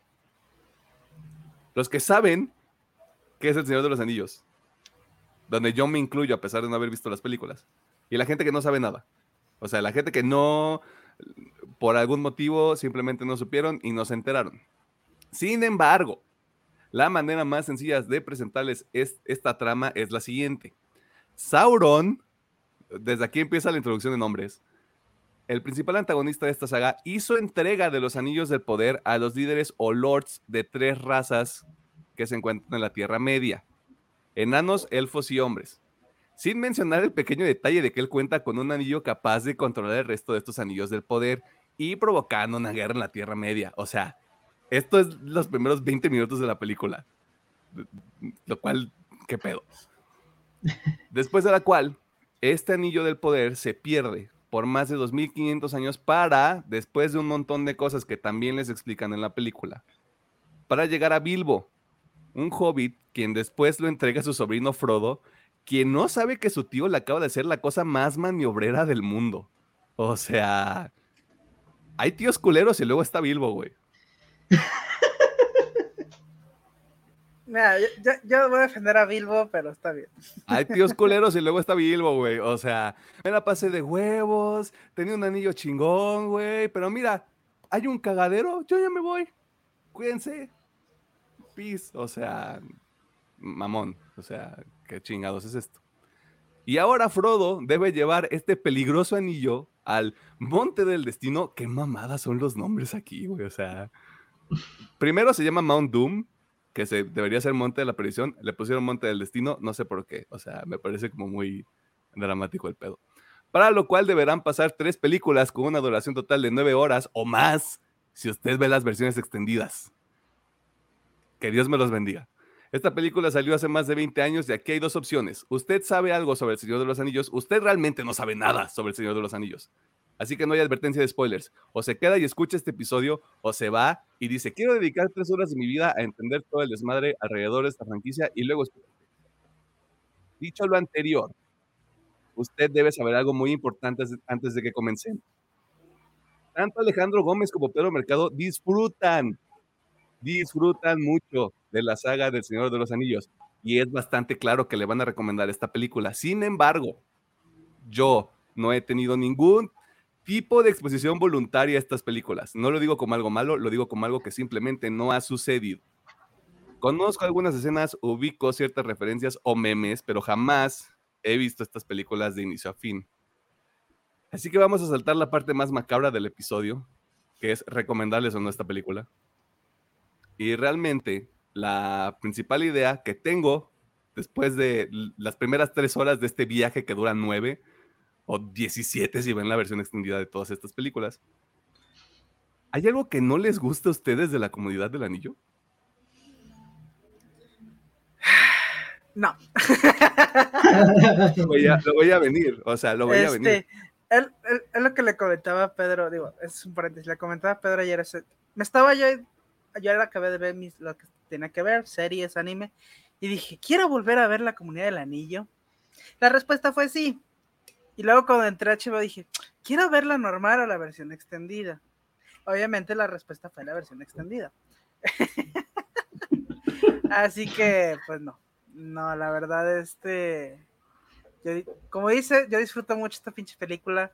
Pero bueno, vamos a intentar ser objetivos por un segundito. Y puedo decir que es bastante lenta. Sí, es bastante lenta. Entre comillas, porque siento que pasan muchas cosas y que eso amortigua el golpe. Hay muchos nombres, hay mucha mitología que te tienes que aprender. Y obviamente hay muchas coincidencias, muchas coincidencias. Pero fuera de eso, y siendo eso siendo objetivo, pero I don't give a fuck amo esta puta película. y amo a todos los demás, así que, eh, dale. Yo no tengo nada malo, así, no sé, tu padre. Mira, de mi parte yo te diría el único malo. A mí me mama la introducción de esta película, de todo el tema de la primera gran guerra de la Edad Media. Pero ya cuando se ve la escena de la guerra de los dos bandos de hombres y elfos contra los orcos ya se ve medio pirata, la verdad, pero me sigue emocionando. Eso sería de que esa escena envejeció súper... Sí, envejeció mal. Pero son efectos del 2000, güey, o sea... Sí, exactamente, son efectos del 2000. Esta, es la carta que yo voy a utilizar porque ya la hemos usado en otras películas. No está tan chido que con, los, que con el contexto actual, digamos, los efectos no se ven tan padres. Sí. Eso sí, ah. eso sí lo voy a decir desde ahorita. Y aparte, al Chile también, digo, para defenderla, porque esta, esta escena donde llegó a defender esta película campeón Hay películas actuales que les gustaría verse como esta película se ve. Desearían verse como esta película se ve. y te estoy hablando a ti, Sanchi. Este. La mejor película del UCM. Este... No lo digo yo, lo dice Rotten Tomatoes. No, y aparte, este, muchas de las películas, por ejemplo, de Marvel últimamente, pues el CGI no ha estado tan cool, y pues digo, todas las películas desearían verse como esta. Creo que hay un motivo muy específico por el cual la película se ve como se ve. pero ya entramos más a detalle después. Eh, ¿Hay algo más? Eh, también sí estoy un poquito de acuerdo con Alejandro que hay ciertas casualidades en la película y creo que esto es notorio en toda la saga, pero es parte de la magia de la, de la misma, así como que no lo veo como que algo malo porque es parte de la esencia, sin sonar así de... Aquí, aquí sí vale la, la, el, la queja, por así decirlo, de un mago lo hizo, sí, güey, un mago lo putos hizo. Hay un pinche mago ahí, güey. Pero sí, este, puedo verlo. Digo, y puedo entender que sea complicado aprenderse tantos personajes de golpe, porque en nuestra primera película tenemos nueve personajes principales, ¿no? Que sería toda la comunidad. Además de contar, pues, le... bueno, aquí no sale como tal Sauron en mucha forma, pero es de que los Nazgûl, está... ¿Cómo se llama este güey? Ay, el... El otro mago. ¿El, ¿El, orco mamado? Eh, no, este, Saruman. Saruman, perdón, gracias Alejandro. Saruman es de que está Gandalf, Saruman, y, ah, los orcos, eh, Saruman hizo una nueva especie de orcos porque combinó esto con esto, ya, pinche cochinón de sí, es que ah, es mucho lore que te avientan a la cara y es como, pues, y pues tristemente te lo tienes que aprender si quieres disfrutar muy cabrón de esto, porque, o sea, incluso ya ves que mencionan mucho Isildur, ¿no? Toda la historia de Isildur y todo, y pues, si no pones atención, pues como que se pierde el pedo con Aragorn y todo eso, no sé, hay mucho olor y pues sí puede ser muy agotante. Y digo, ahora que lo pienso, de las más de tres horas que dura la película, es de que en las primeros media hora te presentan un chingo de personajes, pasa una hora te presentan otros nuevos y en la última hora te presentan, presentan otros. todavía más. eso sería como que un punto en contra de la película si si usted no, no cate que son muchos, sino de que, ay, güey, ¿por qué hay tanta pinche gente? Porque Galadriel sale en la última hora, ¿no? Si sí. recuerdo. Digo, paréntesis, no recordaba la escena tan espeluznante esa vieja. Sí. este, sí, es, es complicada esta película. Y aparte, si no te gusta la fantasía, yo creo que esta madre es un somnífero, pero bueno, güey si no te gusta la fantasía. Hmm. No sé, o sea, tengo... Mi trabajo no es defender esta película. No siento que sea tan complicada. Hay mucha información. Hay mucha información. Hay muchos jugadores importantes. Pero aquí lo que importa es, hay un anillo, lo tienen que llevar a destruir y a partir de eso se hace un cagadero. O sea, eso es lo que tienen que saber. Si no se quieren aprender nombres, si no se quieren aprender la topografía de la Tierra Media, creo que todo eso está bien, mientras te quede claro cuál es el propósito, como cuál es el viaje, como por qué están pasando las cosas. O sea, te puedes, puedes descuidar algunas cosas si, si lo principal para ti no es como de, oh, necesito saber cómo todo lo que funciona, cómo funciona este mundo. Te lo dice alguien que no la había visto completa. Para que tampoco, para que tampoco se asusten en ese sentido. Lo que sí te puedo decir es que sí creo que si no, si hay alguien que ve esta madre y no le gusta la fantasía, sí. Se va a dormir, va a despertar. Hay un demonio de fuego en unas minas y no vas a entender qué está ocurriendo. Eso sí. Eso sí ocurre. ¿Hay algo más que quieran mencionar? Yo de mi parte sería eso y pues. Y no hace un punto en contra para mí, la verdad, lo que estoy mencionando, sino es de que el asterisco que siempre ponemos ya en los pinches videos, era que lo pienso. Ah. Dame dos segundos. Ok. Tengo que comenzar diciendo esto. No me veo regresando a esta película.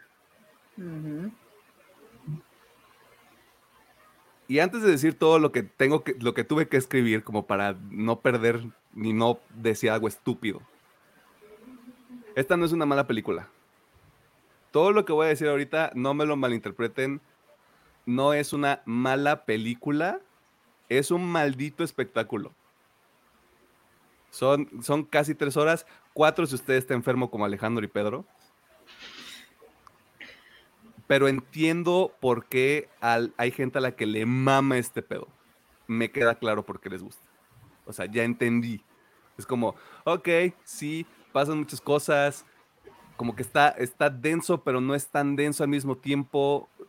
Depende del enfoque con el que tú vas a la película. O sea, hay, hay muchas cosas que tal vez no hemos platicado en algunos otros episodios, porque no nos hemos clavado tanto. Eh, pero realmente, si no les gusta El Señor de los Anillos, completamente respetable, pero sí decir que es una mala película, ahí sí tengo que estar yo en desacuerdo. Ahí sí es un mundo que yo sí podría debatir mucho porque lo que dice Alejandro es muy cierto. Muchas películas nuevas que tal vez no sobrevivan el paso del tiempo, que es la frase más cinéfila que puede escuchar en este programa, sí querrían verse así después de 20 años. Que los efectos visuales no se ven tan chidos, que ya pasaron, ya pasaron, este, ya se quedaron muy atrás y la chingada, sí, está bien. Pero todo lo que hicieron de forma práctica, güey, en 2022 funciona. O sea, hay una, hay una escena en particular, hay una secuencia en particular, que es casi al final de la película, que es justamente donde, pues, a ver spoilers aquí, chinga su madre. Donde se muere Boromir, y que ya le cayó caca realmente al pastel, güey. Toda esa secuencia, bien. O sea, ahí fue donde dije, ya me queda claro por qué les gusta este pedo. O sea, hasta ese punto, pero sí fue como, ok, ya, entendí. Chingón, está vergas. O sea, como que toda la manufactura está muy chida. O sea, me queda claro que Peter Jackson es el artífice de todo esto. Eh, pero ahora sí. Hay dos puntos que afectaron mi experiencia, por lo cual no me vuela la cabeza Señor de los Anillos. Y tengo que sacarlos del medio para que se entienda lo que voy a decir. Yo ya sé qué ocurre. Yo ya sé cuál es el final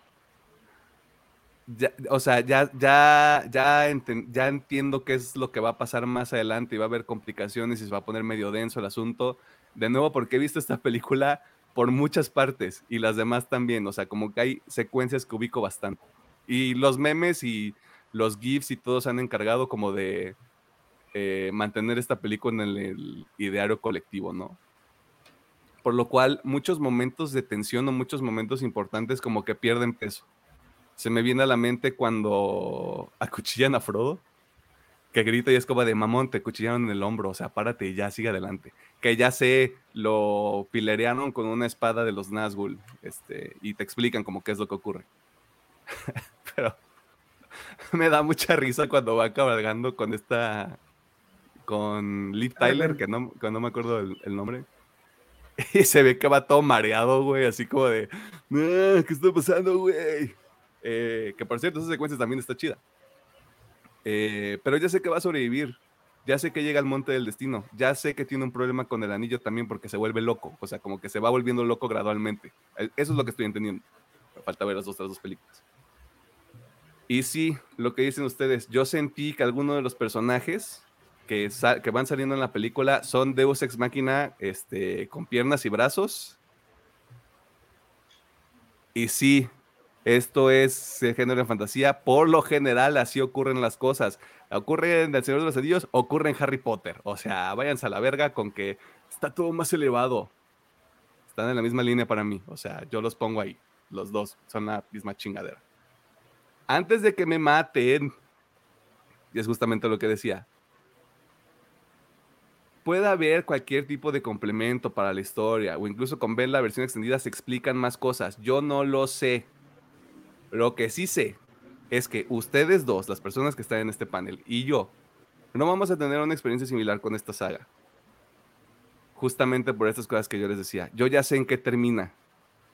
Tengo más o menos una idea de qué ocurre porque recuerdo ciertas cosas porque la tela abierta se encargó de poner esta estas películas por mucho tiempo. Eh, y creo que tampoco soy el, el más fan de este tipo de fantasía, aunque sí me estoy llamando la atención los adiós del poder. Esto sí lo tengo que decir. Porque, pues ahí no sé qué va a pasar. O sea, ya sé que Galadriel y este otro Hugo Weaving, Elrond, Elrond. este, ya sé más o menos dónde terminan. Que el Elrond anda medio maniobrero en la serie, ¿eh? O sea, yo nomás te digo. Eh, como que va a, estar, va a estar interesante ese viaje. O sea, Galadriel cool. Galadriel en la serie cool. O sea, así es como de, ah, mira, se va a agarrar a madrazos todo el tiempo. Está chido. Eh, pues, sí, o sea, para mí es ese pedo.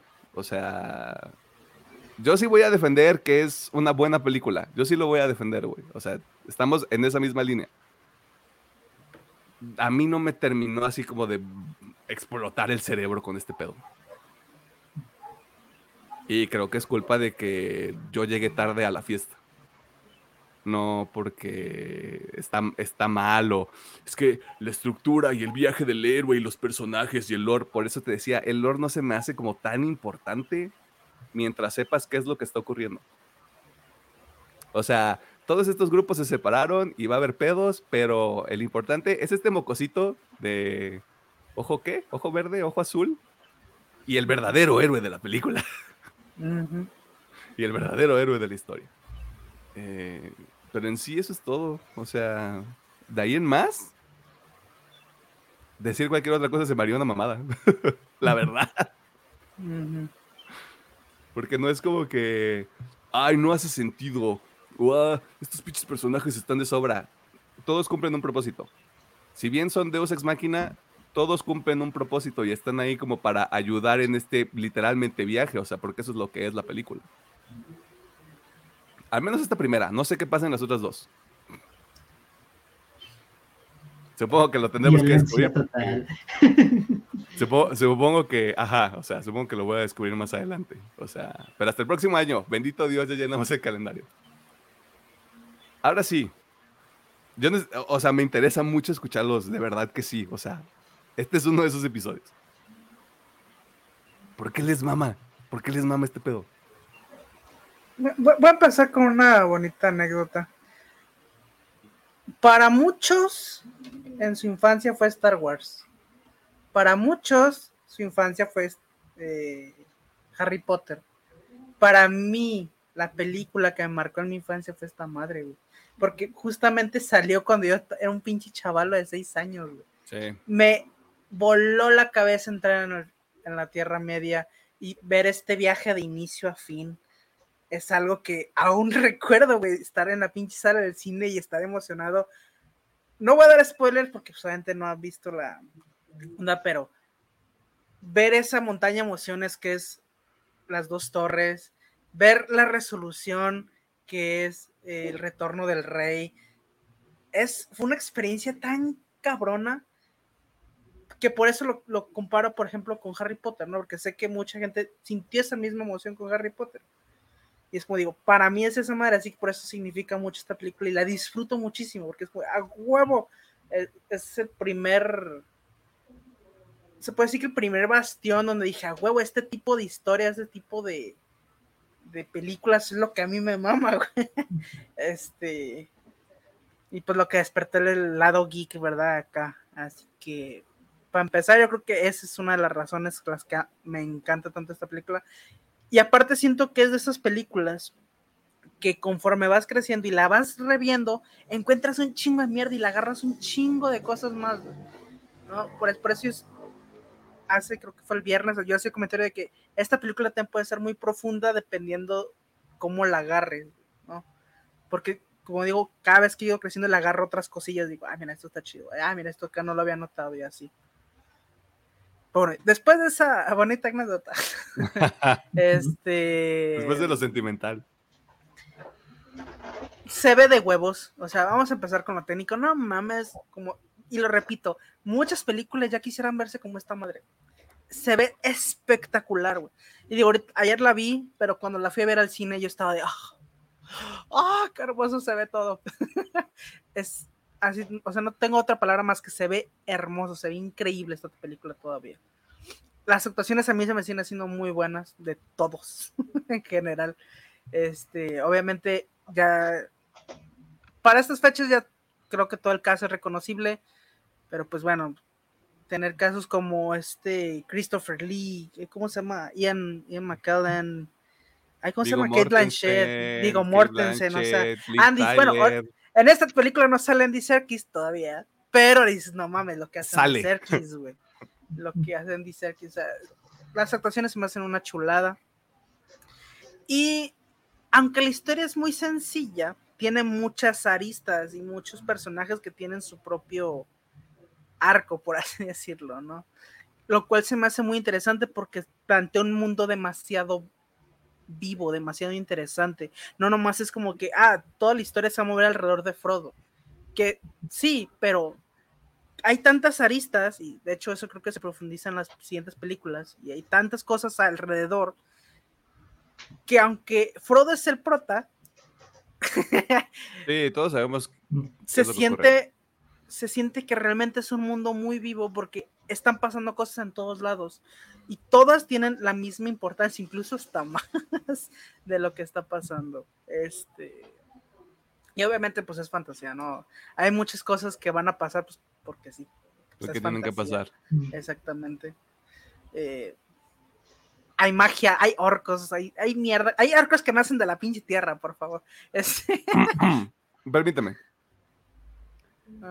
Hay un ojo de fuego en una puta torre. Si usted, quiere una, si usted quiere una pendeja explicación de por qué están ocurriendo cosas en esta película, no la va a encontrar aquí. Mira, una, una explicación es muy sencilla, es como un puto horror crux del Harry Potter. O sea, básicamente la anilla es un puto horror crux. Aquí es donde entra un fanboy cualquiera de Harry Potter y no son lo mismo. Es la misma chingada. incluso, incluso mejor hecho, pero bueno. Para mí son la misma mierda y te voy a decir por qué, güey. Porque en las dos, en las dos franquicias necesitan accesorios para destruir a un señor oscuro. Pues sí. Este, así que se me hace todo muy chingón.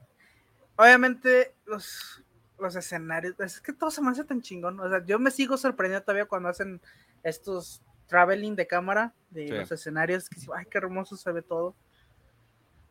Y bueno, eh, yo creo que para...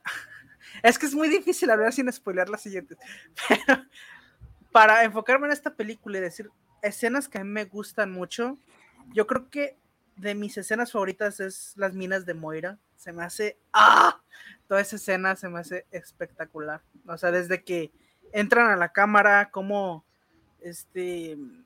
Si es Gimli, si Gimli, pues le duele la muerte de sus parientes y cómo todo se va haciendo un traveling hacia de menos a más y llegan toda la pinche manada de orcos y el gigante y luego huyen y luego el Barlog, ah, se me hace una escena tan increíble que creo que vivirla por primera vez, si tuviera que vivir una escena por primera vez sería esa madre, porque es muy espectacular, muy dramática, muy bien hecha.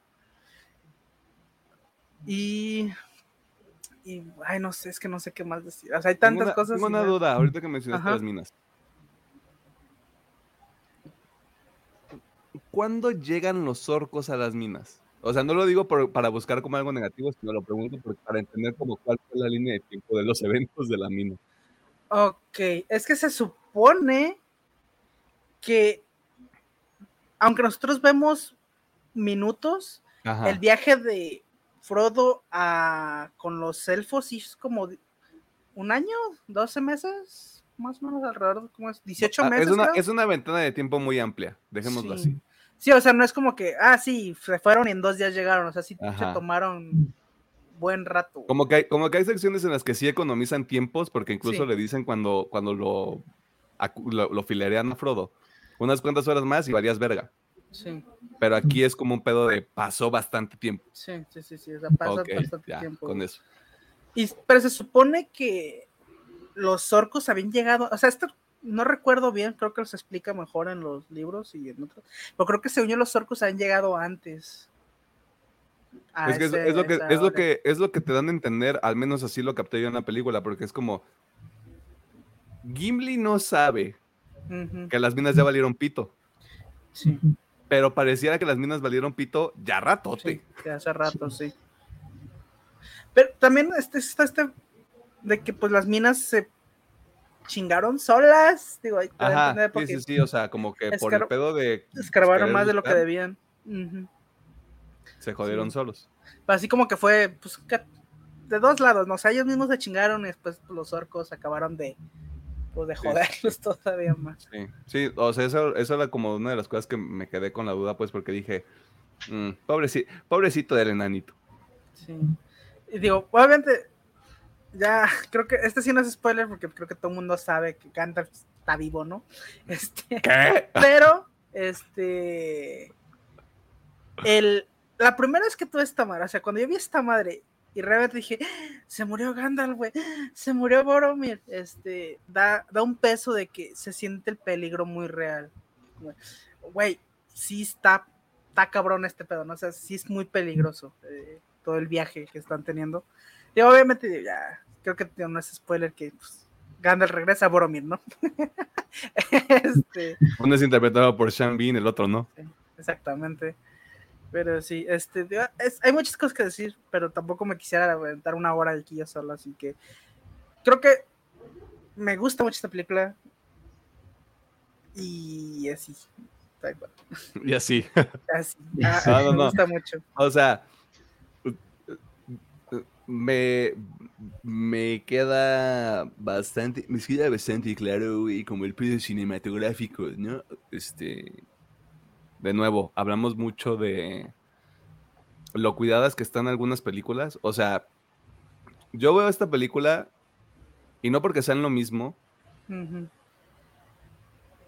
podría hacer una especie de comparación con lo que ve Peter Jackson en cuanto a ejecución y lo que ve alguien como Denis Villeneuve, Ujú. con- como en cuanto a visión, como en cuanto a lenguaje, como a escenarios, como a escala. O sea, siento que los dos tienen como ese tipo de sensibilidad, vamos a ponerle un nombre.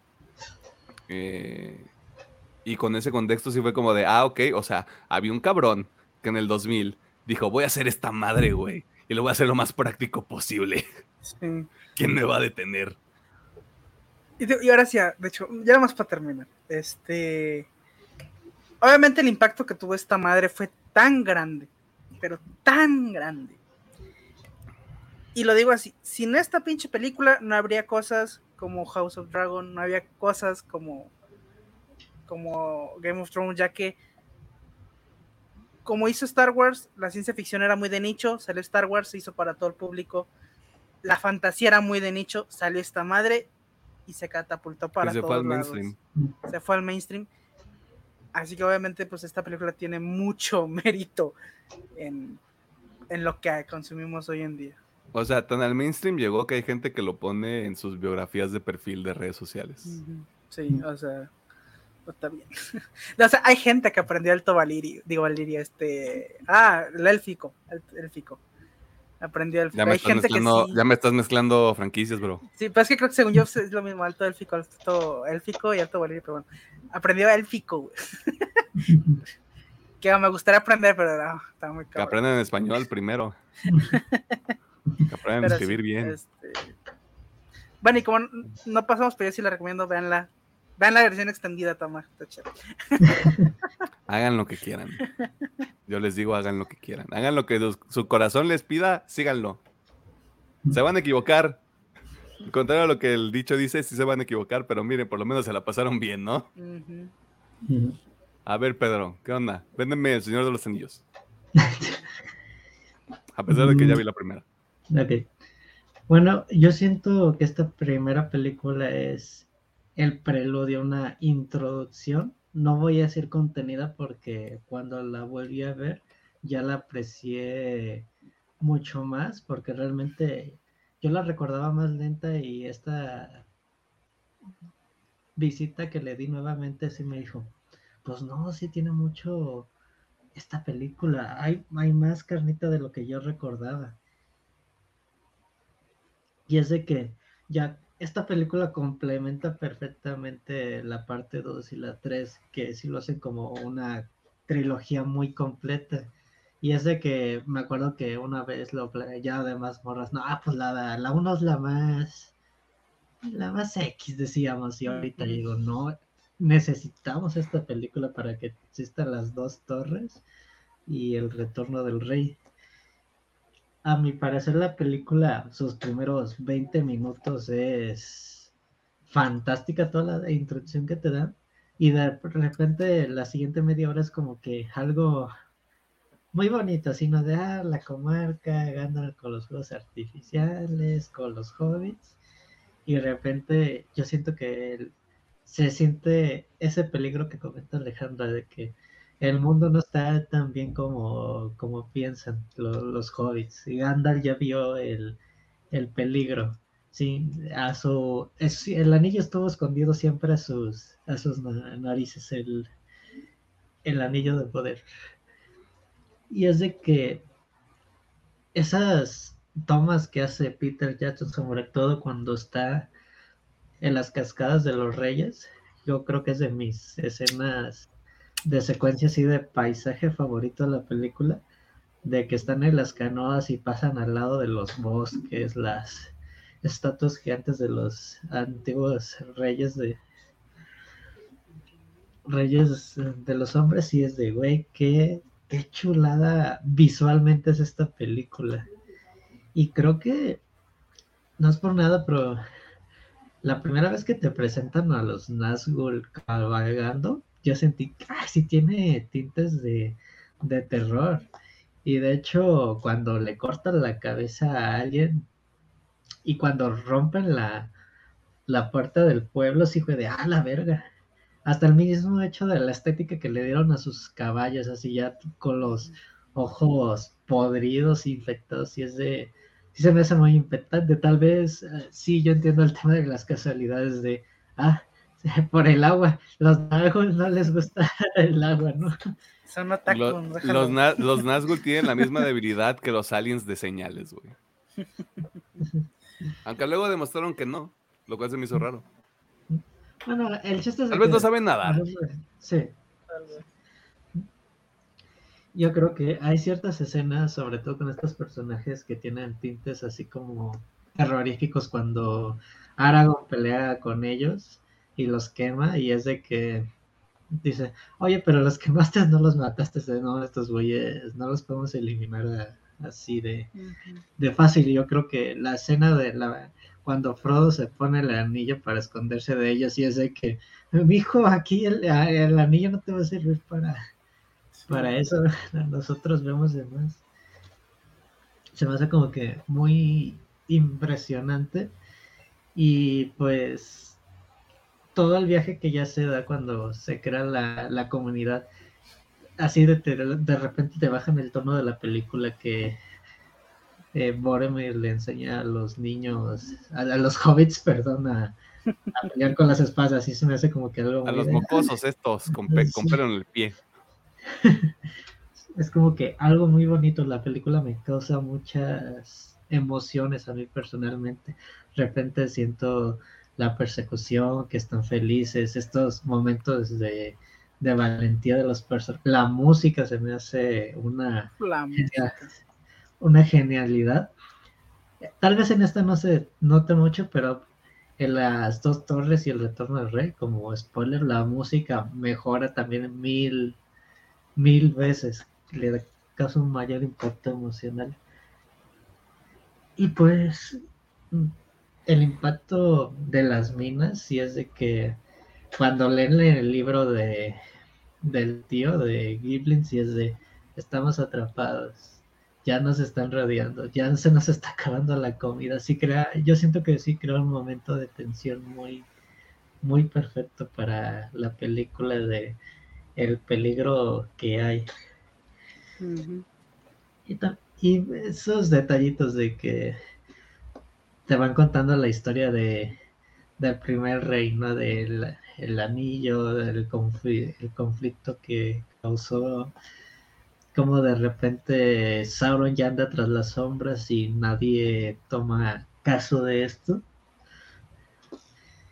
Tal vez yo sé que mm, la escena de Gandalf contra Saruman se puede ver un, eh, algo ridículo una pelea de magos de ah, ah, es que era la Tierra Media, güey, o sea, no, no había mucha faramaya para los magos todavía.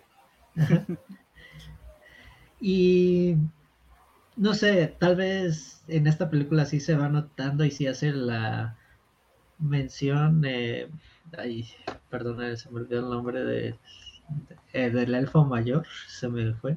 ¿El Ron? ¿El Ron? Creo que sí. Así de que, sí, el Ron, perdón, que ah, pinche Sauron, nomás eh, pinche talando y economía, pues así de, siempre, ya lo hemos comentado que el señor Tolkien le encantaba criticar pues todo el sistema capitalista e industrial, ¿no? Que Sauron era como que esta máquina de trabajo muy así de, pues destruye todo para pues ganar más, más poder. También sabemos que había otra cosa que Tolkien ah, era tan fanático de, pero no lo vamos a decir porque es bastante obvio. De hecho, o sea, fue, fue, una de las cosas que se me ocurrió cuando estaba viendo la película y ya como de, si no lo hubiera pensado, me hubiera valido verga. Que me vale verga, genuinamente, pero sí fue como de, ah, mira, no me acordaba de esto. Ah, sí. Digamos. Y pues la película te causa esos pequeños destellos de lo que vas a ver a futuro.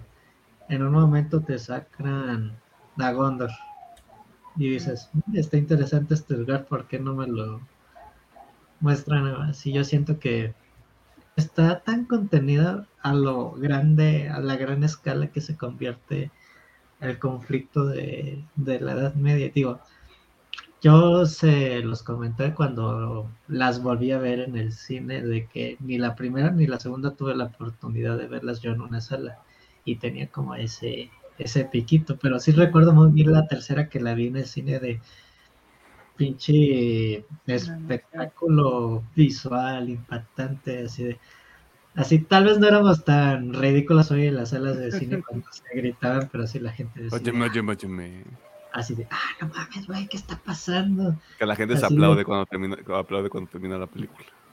Ajá, porque de repente es de que, digo, Creo que, digamos que aquí lo más explícito sería la muerte de Boromir y cuando le mochan los brazos y la cabeza al líder de los orcos. Pero también siento que no es de... Em, sí, la sangre es negra de los orcos y se ve ridícula, ¿no? Y pero dices, ah, qué bueno que mataron a este güey. Sí, hay ese grado de violencia que le da esa intensidad a la película los comentarios realizados por Pedro con respecto a los personajes de otro color eh, que se cuentan en la película de Señor de los Anillos no representan los valores de una partida más.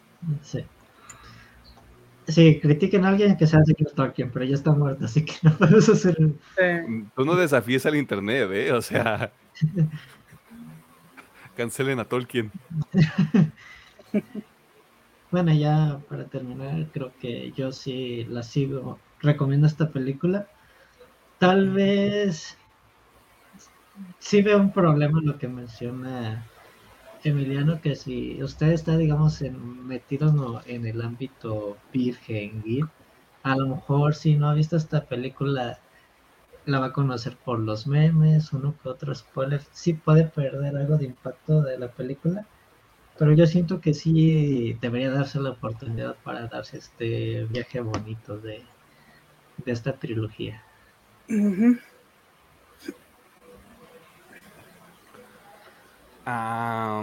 Mm, este, ¿cómo les explico?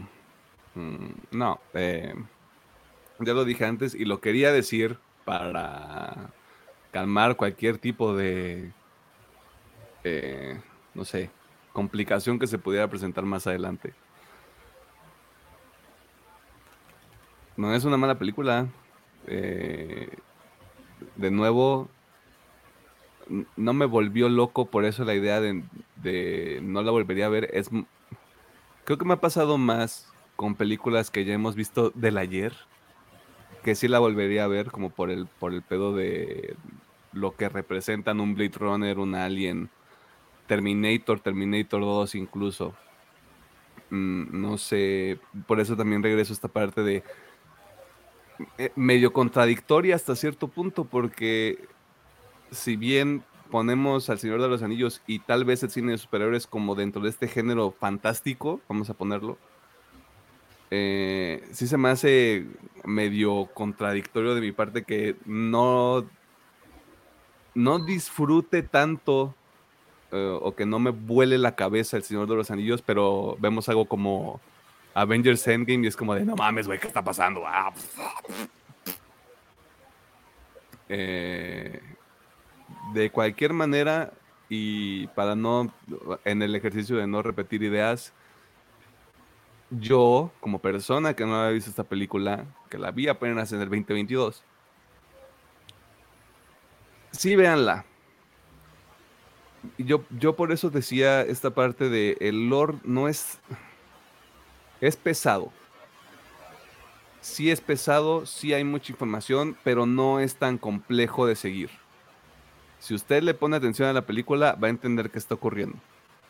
Y si usted tiene presente todo el pinche tiempo que el cagadero lo provoca un, un este, accesorio y que la finalidad de todo esto es destruirlo como para prevenir la guerra, va a entender por qué las cosas suceden y también tiene que ir con esta idea de voy a ver una película de fantasía, van a pasar cosas porque tienen que pasar. O sea, tampoco se adhiera mucho este pedo de todo tiene que tener lógica y todo tiene que estar justificado porque la va a pasar mal. Ah, y sí, o sea, la verdad es todo. O sea, porque no, no me gustaría decir este de nuevo que algo está culero cuando en realidad no lo está. Y esto es justamente un punto que yo quería tratar. Vi una entrevista con Carl Urban, que usted tal vez lo conozca por The Voice. Que Carl Urban está en estas películas. O sea, imagínese el pinche ensamble que es esta pinche franquicia él hablaba con Stephen Colbert de cómo fue filmar este, porque él aparece desde las dos torres, si no me equivoco. Eh, y él hablaba como de este, como de lo, lo, serio que se tomó la gente el proyecto. Y no es nada más el talento, no es nada más este, la gente que estaba en los sets, no es el mismo Peter Jackson, es desde la persona que les daba comida hasta quien estaba ahí en el pedo de coordinar los extras, porque pareciera, y lo, lo dice el mismo Carl Urban, todos tenían una copia de los libros, o sea, todos sabían qué chingados era el Señor de los Anillos, o sea, todos ahí comprendían la importancia, e incluso dice, da esta anécdota como cagada de, voy a grabar la secuencia tal, y la persona del, del catering le dice, es una escena muy importante, no la vayas a cagar. es como, y lo habíamos dicho en, otras ocasiones, lo hemos dicho en otras ocasiones, se nota en el producto final cuando algo está hecho por un equipo que sí le interesa entregar un producto de calidad. Y aquí se nota. O sea, siguiendo la misma línea canónica de las cosas que hemos dicho en este programa, sí se nota. Y yo le doy mucho crédito a Peter Jackson, que a Peter Jackson lo han cromado a lo largo del tiempo. Me queda claro por qué pero todo proviene de la visión del cabrón que tiene el crédito más grande en los pósters y en las películas. O sea, si esa visión, si esas ideas que tú tienes no permean hasta la parte más abajo de, toda la pirámide que es una producción de cine, puede haber problemas. O puede haber como una diferencia de visión y a partir de eso se puede afectar el producto que se está haciendo. Esto es un trip que yo les estoy platicando porque tenemos que rellenar el episodio. Eh, pero eso se, me eso se me hizo muy padre, porque se nota que todos estaban ahí conscientes de lo que iban a hacer. Y otro punto que yo quiero tratar es que hay gente, y lo habíamos, creo que lo habíamos comentado nada más entre nosotros, ya como ya dejando atrás el de la película, porque sí, véanla, denle una oportunidad. Esta mamada de o está muy elevado o está muy cansado, decídalo por usted. O sea, vea la pinche película, está en Amazon. Si quiere ver la versión extendida, le doy mi bendición. Haga lo que quiera. Pero usted es un enfermo, o enferma, enfermo. Querer comparar los anillos de poder con House of Dragon no es lo mismo. Y les voy a decir por qué. House of Dragon es la telenovela de la gente grande. Quien me quiera decir que House of Dragon no es una novela, nos vamos a agarrar a madrazos. Los anillos del poder siento que se lo toman más en serio. O sea, la misma, la misma historia se lo toma más en serio porque hasta, hasta donde yo voy, que es el primer episodio, todo está muy tranquilo, como que está construyendo hacia algo. Y con el contexto de la película ya sé más o menos como cuál es la historia general de la serie. Me podría estar equivocando, es cuestión de que vea todo lo que falta. Pero incluso tomando en cuenta esto de que sin El Señor de los Anillos no tendrían, no tendrían Game of Thrones ni House of Dragon, la neta es que la comparación está medio innecesaria. Porque no son productos similares, no cumplen con lo mismo. Incluso se lo decía ahorita Alejandro, o sea, House of Dragon es un dramón. House of Dragon es, tú quieres ver que se rasguñen con la, que se rasguñen en la cara. Y los anillos de poder es como de se está construyendo algo más chido. O sea, algo un poquito más. Se está construyendo lo que vemos más adelante en las películas. Bueno, dentro de la línea de tiempo de esas madres, ¿no? Eh, así que pues ahí está la recomendación. Eh, más fervorosa por parte de Alejandro Gómez y Pedro Mercado que de su servidor, pero pues ahí está y las puede encontrar las tres películas en Prime Video. Eh, si quiere ver la versión extendida va a tener que pagar un poco más. Están en HBO. Por algún... ¿Ah, sí? Sí. Ah, están, las normales, están, están las normales de las extendidas. Mira qué gracioso ese pedo de derechos, ¿eh? Bueno, yo, porque la vi en HBO, pues, también, también lo entiendo. O sea, lo que decíamos con Middle Earth Enterprises, si tu única propiedad intelectual es el Señor de los Anillos, véndesela a todos. Síguele sacando dinero a esa mierda. Pero pues ahí está, Amazon Prime, este, si no, HBO Max. Y si usted es un enfermo y quiere ver la versión extendida, pues HBO Max también. Bendiciones. ¿Algo que quieran mencionar? ¿Añadir? Mm, créanos que se van a hablar de las tres películas. Créanos. Sí, o sea. a mí me da mucha tranquilidad que no es este año. Probablemente, probablemente las dos sean el próximo año, quién sabe. Eh, todo depende de cómo vaya fluyendo este lo que va a ocurrir. Lo, lo, que sí me da mucha tranquilidad es que sí va a ser un pedo de enero, febrero, tal vez. Quién sabe. O sea, hay mucho tiempo de espera y yo no tengo prisa. Si es enero, las dos torres son fucking good.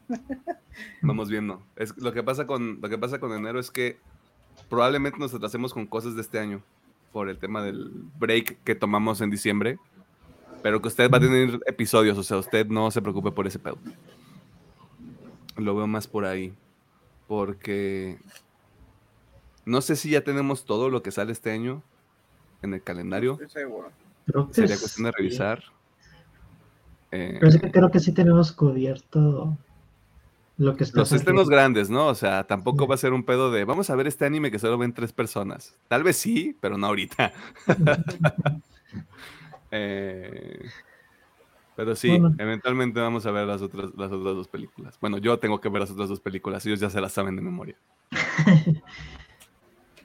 y ya sé qué ocurre. Sé que hay unos árboles, este, sentient, y Gandalf regresa vestido de blanco por algún motivo, porque se reformó.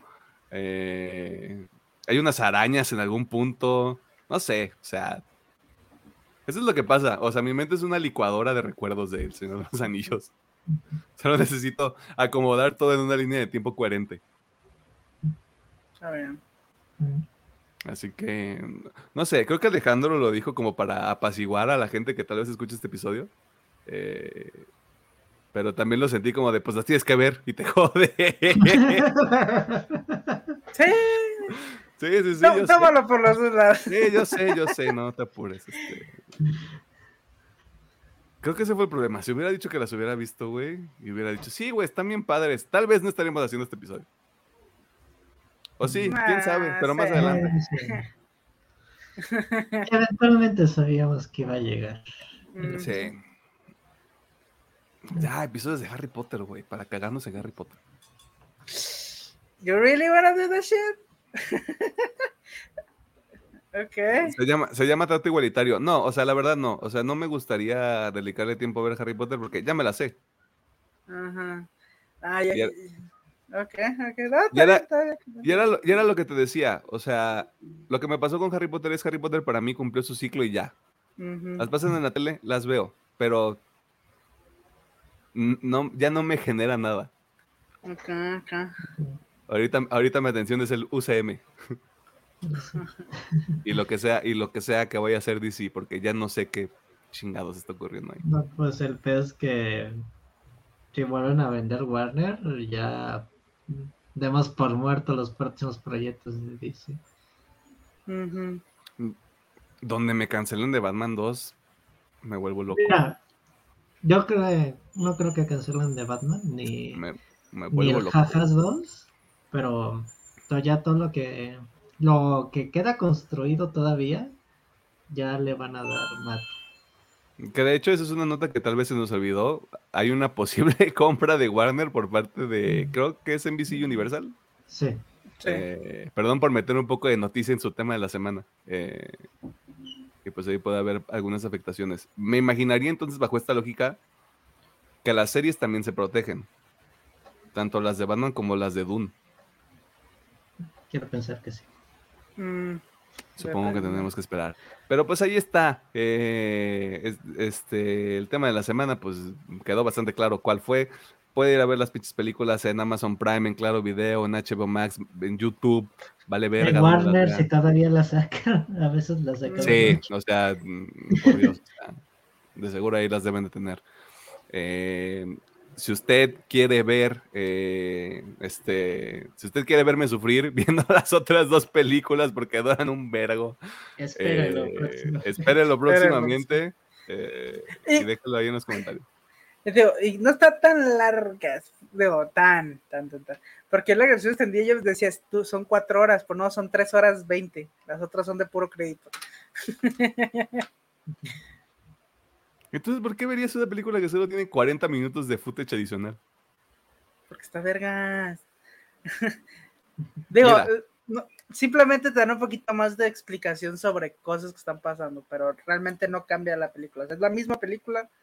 Simplemente, por ejemplo, no sé, creo que una que puedo decir así rápida es cuando están decidiendo si ir a Moira o ir por acá, por. Ay, por. ¿sí Por las montañas. Ah, no, sí, por la ciudad de Boromir.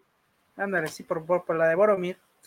Gondor, ¿no? Hay un. Sí, Gondor. Gondor, perdón, sí, cierto, Gondor. Este. ¿Ves? Ni hay- siquiera hay- estaba hay poniendo un- tanta atención y emprendí cosas. hay, un, re- güey. hay un recuerdo de, de este de Gandalf hablando con con este Saruman del por qué es peligroso ir. O sea, desde ahí te están planteando la idea del Ah, se me fue el puto nombre. Como del peligro, como de Sí, por, qué, peligro. por qué Gandalf Es tiene como esta resistencia. los- Sí, o sea, de los- de los enanos porque es peligroso y por ahí te plantean la idea desde ahí. Y luego regresas a la escena donde, ah, pues vámonos por las minas y dices, vale, verga. Pero- chale de ver, hijo. Yo, Si usted, puede- si usted tiene tres opciones y las opciones ir- que son ir por arriba, ir por abajo o ir por el camino normal, vaya por el camino normal. pues sí. Esa es la moraleja de la primera parte del Señor de los Anillos. Pero es que, o sea, ah, no se puede ir por lo de Boromir porque, o sea, dejan claro que, por ejemplo, Boromir se corrompe muy fácil, así que la idea es Sí. el pueblo entero se hubiera corrompido. güey, Es, claro que, Boromir cabrón. hubiera llegado y, güey, hay que quitarle el anillo a este Hay que cabrón. quitarle el anillo, sí. Y hubiera sido un problema más grande. bueno, entre comillas. Entre comillas. Ajá. Porque el problema más grande es, es un puto ojo en una torre, güey. No lo digo como algo malo, lo digo como algo como de wow, o sea, el ojo que todo lo ve, el ojo que ve todo el reino. Eh, pero ahí está. Esos fueron nuestros comentarios, este, anécdotas, sentimientos, eh, pesadumbre hasta cierto punto. Al respecto, Señor de los Anillos, de nuevo, es un espectáculo. O sea, no, no me tomen todo lo que estoy diciendo como 100% real. O sea, comprendo que esto es un desmadre hecho con mucho cariño y se nota en el producto final. Eso sí, o sea, indudablemente. Ya si no le gusta, está en su libre este, albedrío y capacidad de poder decirlo de esa manera. Eh, vámonos a la sección de recomendaciones porque ya es tarde. O sea, esto no va a ser la versión extendida del Señor de los Anillos, perdón. O sea, no. Bye.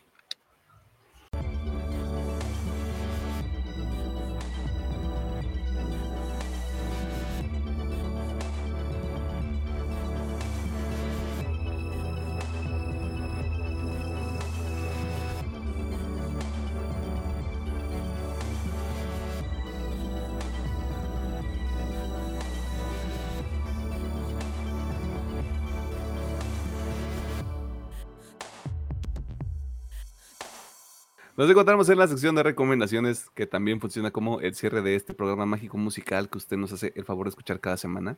Y si no lo hace cada semana, pues qué persona tan grosera.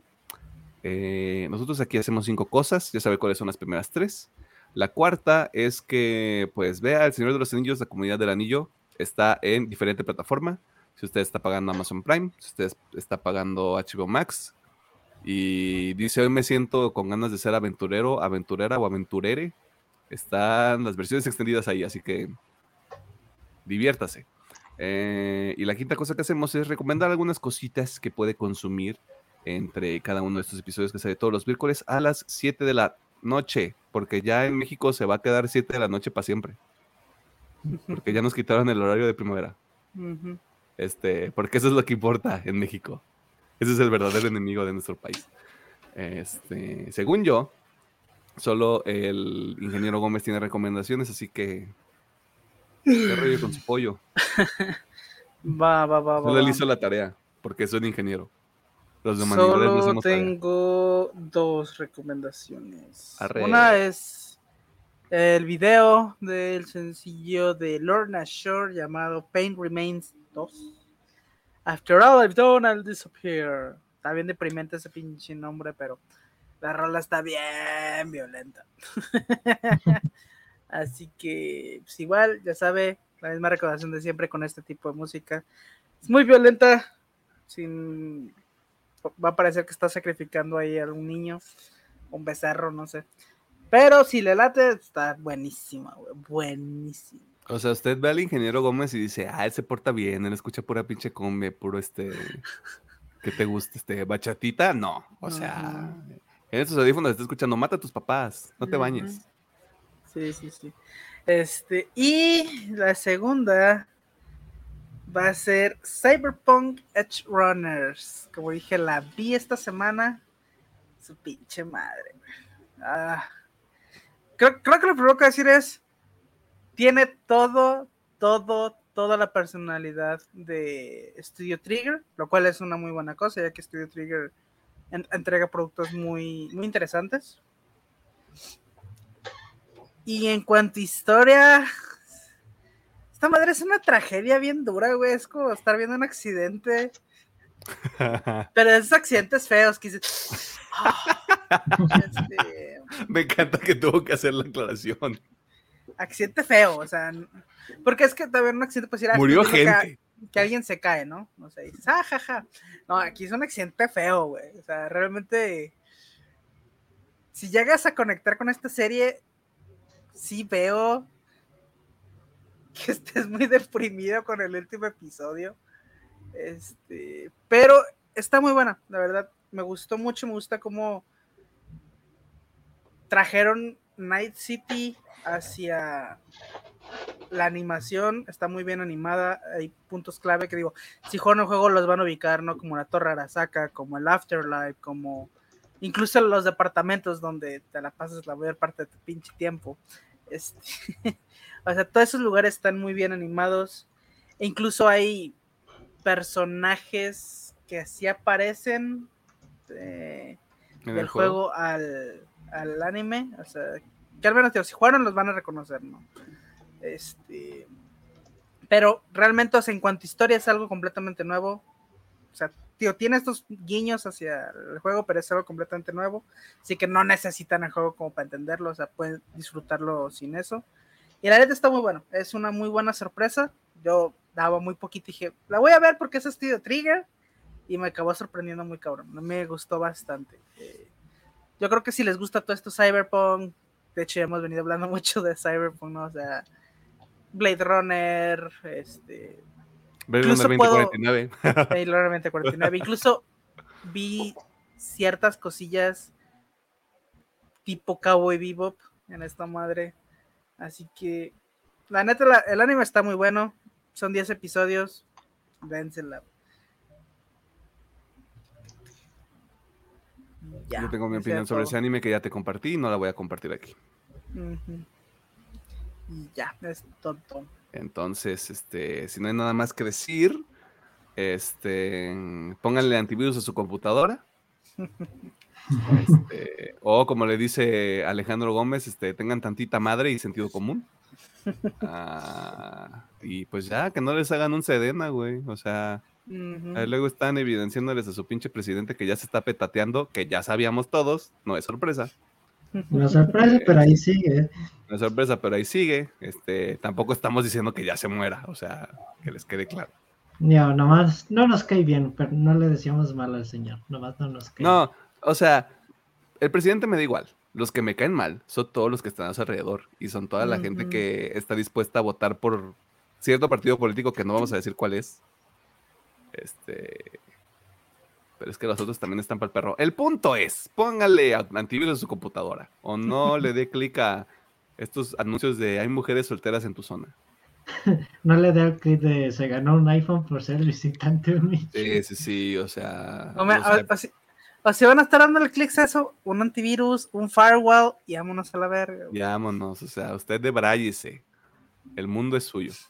Este, la próxima semana vamos a adelantar el especial de Halloween. Eh, no va a ser similar al especial de Halloween del año pasado. Vamos a ver una película. Pero ¿qué película? Este, Tiene que ver con Among Us. tiene que ver con Among Us. A- Vaya, este, Pedro decidió darles el spoiler antes de que yo lo hiciera, lo cual le agradezco. Y a partir de la segunda quincena de octubre, todo es nuevo. Ya De empieza este pedo de este, series, películas que están terminando, que están saliendo. Hay un caso muy específico con una serie. donde es muy probable que hagamos un ch- switcheroo. Hago medio maniobrero. Ese episodio sale el 6 de noviembre. Por lo que, este, si ustedes ahí van viendo como de, oigan, falta esta cosa o falta esta otra, como que de qué está pasando, eh, tendrá más información en esa fecha. Y se va a enterar de por qué no hicimos episodio de alguna cosa. Tal vez más adelante. Oh, no. O no, o sea. Tengo un dilema, se los comparto ahorita ya que terminemos de grabar. Eh, pero sí, vamos viendo. Ok. Este, pórtense bien, tomen agua. Este. Y nos vemos en el futuro próximo, donde tal vez yo ya vi las dos otras dos películas de Señor de los Anillos. Ojalá y no. Este, Eh. Ingeniero Gómez. Bueno, Pedro Mercado iba a decir algo. Ah, pues qué bueno que ya está haciendo frío, más agustirri, aunque tenga problemas de alergia, qué bueno que ya está más fresquecito el pinche día, la. Ujú, De hecho, Pues sí. sí, cuídese. Este... Ah, y también sabemos que hay este huracanes ahí por algunas costas de México. Lo mismo que con los terremotos, hágale caso a las autoridades, cuídense, sean prudentes, no sean como personas que conozco y decidan irse a la playa cuando va a tocar tierra un huracán para que se tengan que regresar un día después. Saludos. Este, sean prudentes y cuídense y cuiden a, a su gente. Ahora sí, Alejandro Gómez, por favor. Muchas gracias por vernos, por escucharnos y por todas sus interacciones. Vean el Señor de los Anillos. Este, ¿Sabían que quién era racista? sí, pero pues es un parte de su época. Este, Defendiendo, güey. Los comentarios de Alejandro Gómez no representan los de este programa. güey, es como decir que Einstein tampoco era racista, güey. Es un- una madre de Wow, su wow, wow, época, wow, güey. wow. Eso yo no me lo sabía. Este, Ahora en lo esa sabes. época. Este, todo en esa época estaba cabrona. Este, Ah, Pero bueno. to- Todos mis ídolos se caen.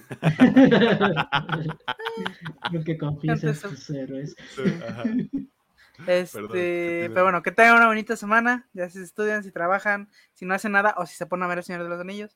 Este, nosotros nos vamos y regresamos la siguiente semana con un nuevo episodio. Bye, van Señor de los Anillos. Bye. Los mensajes subliminales no están chidos. O sí, quién sabe, depende de cuál sea. Bye. Bye.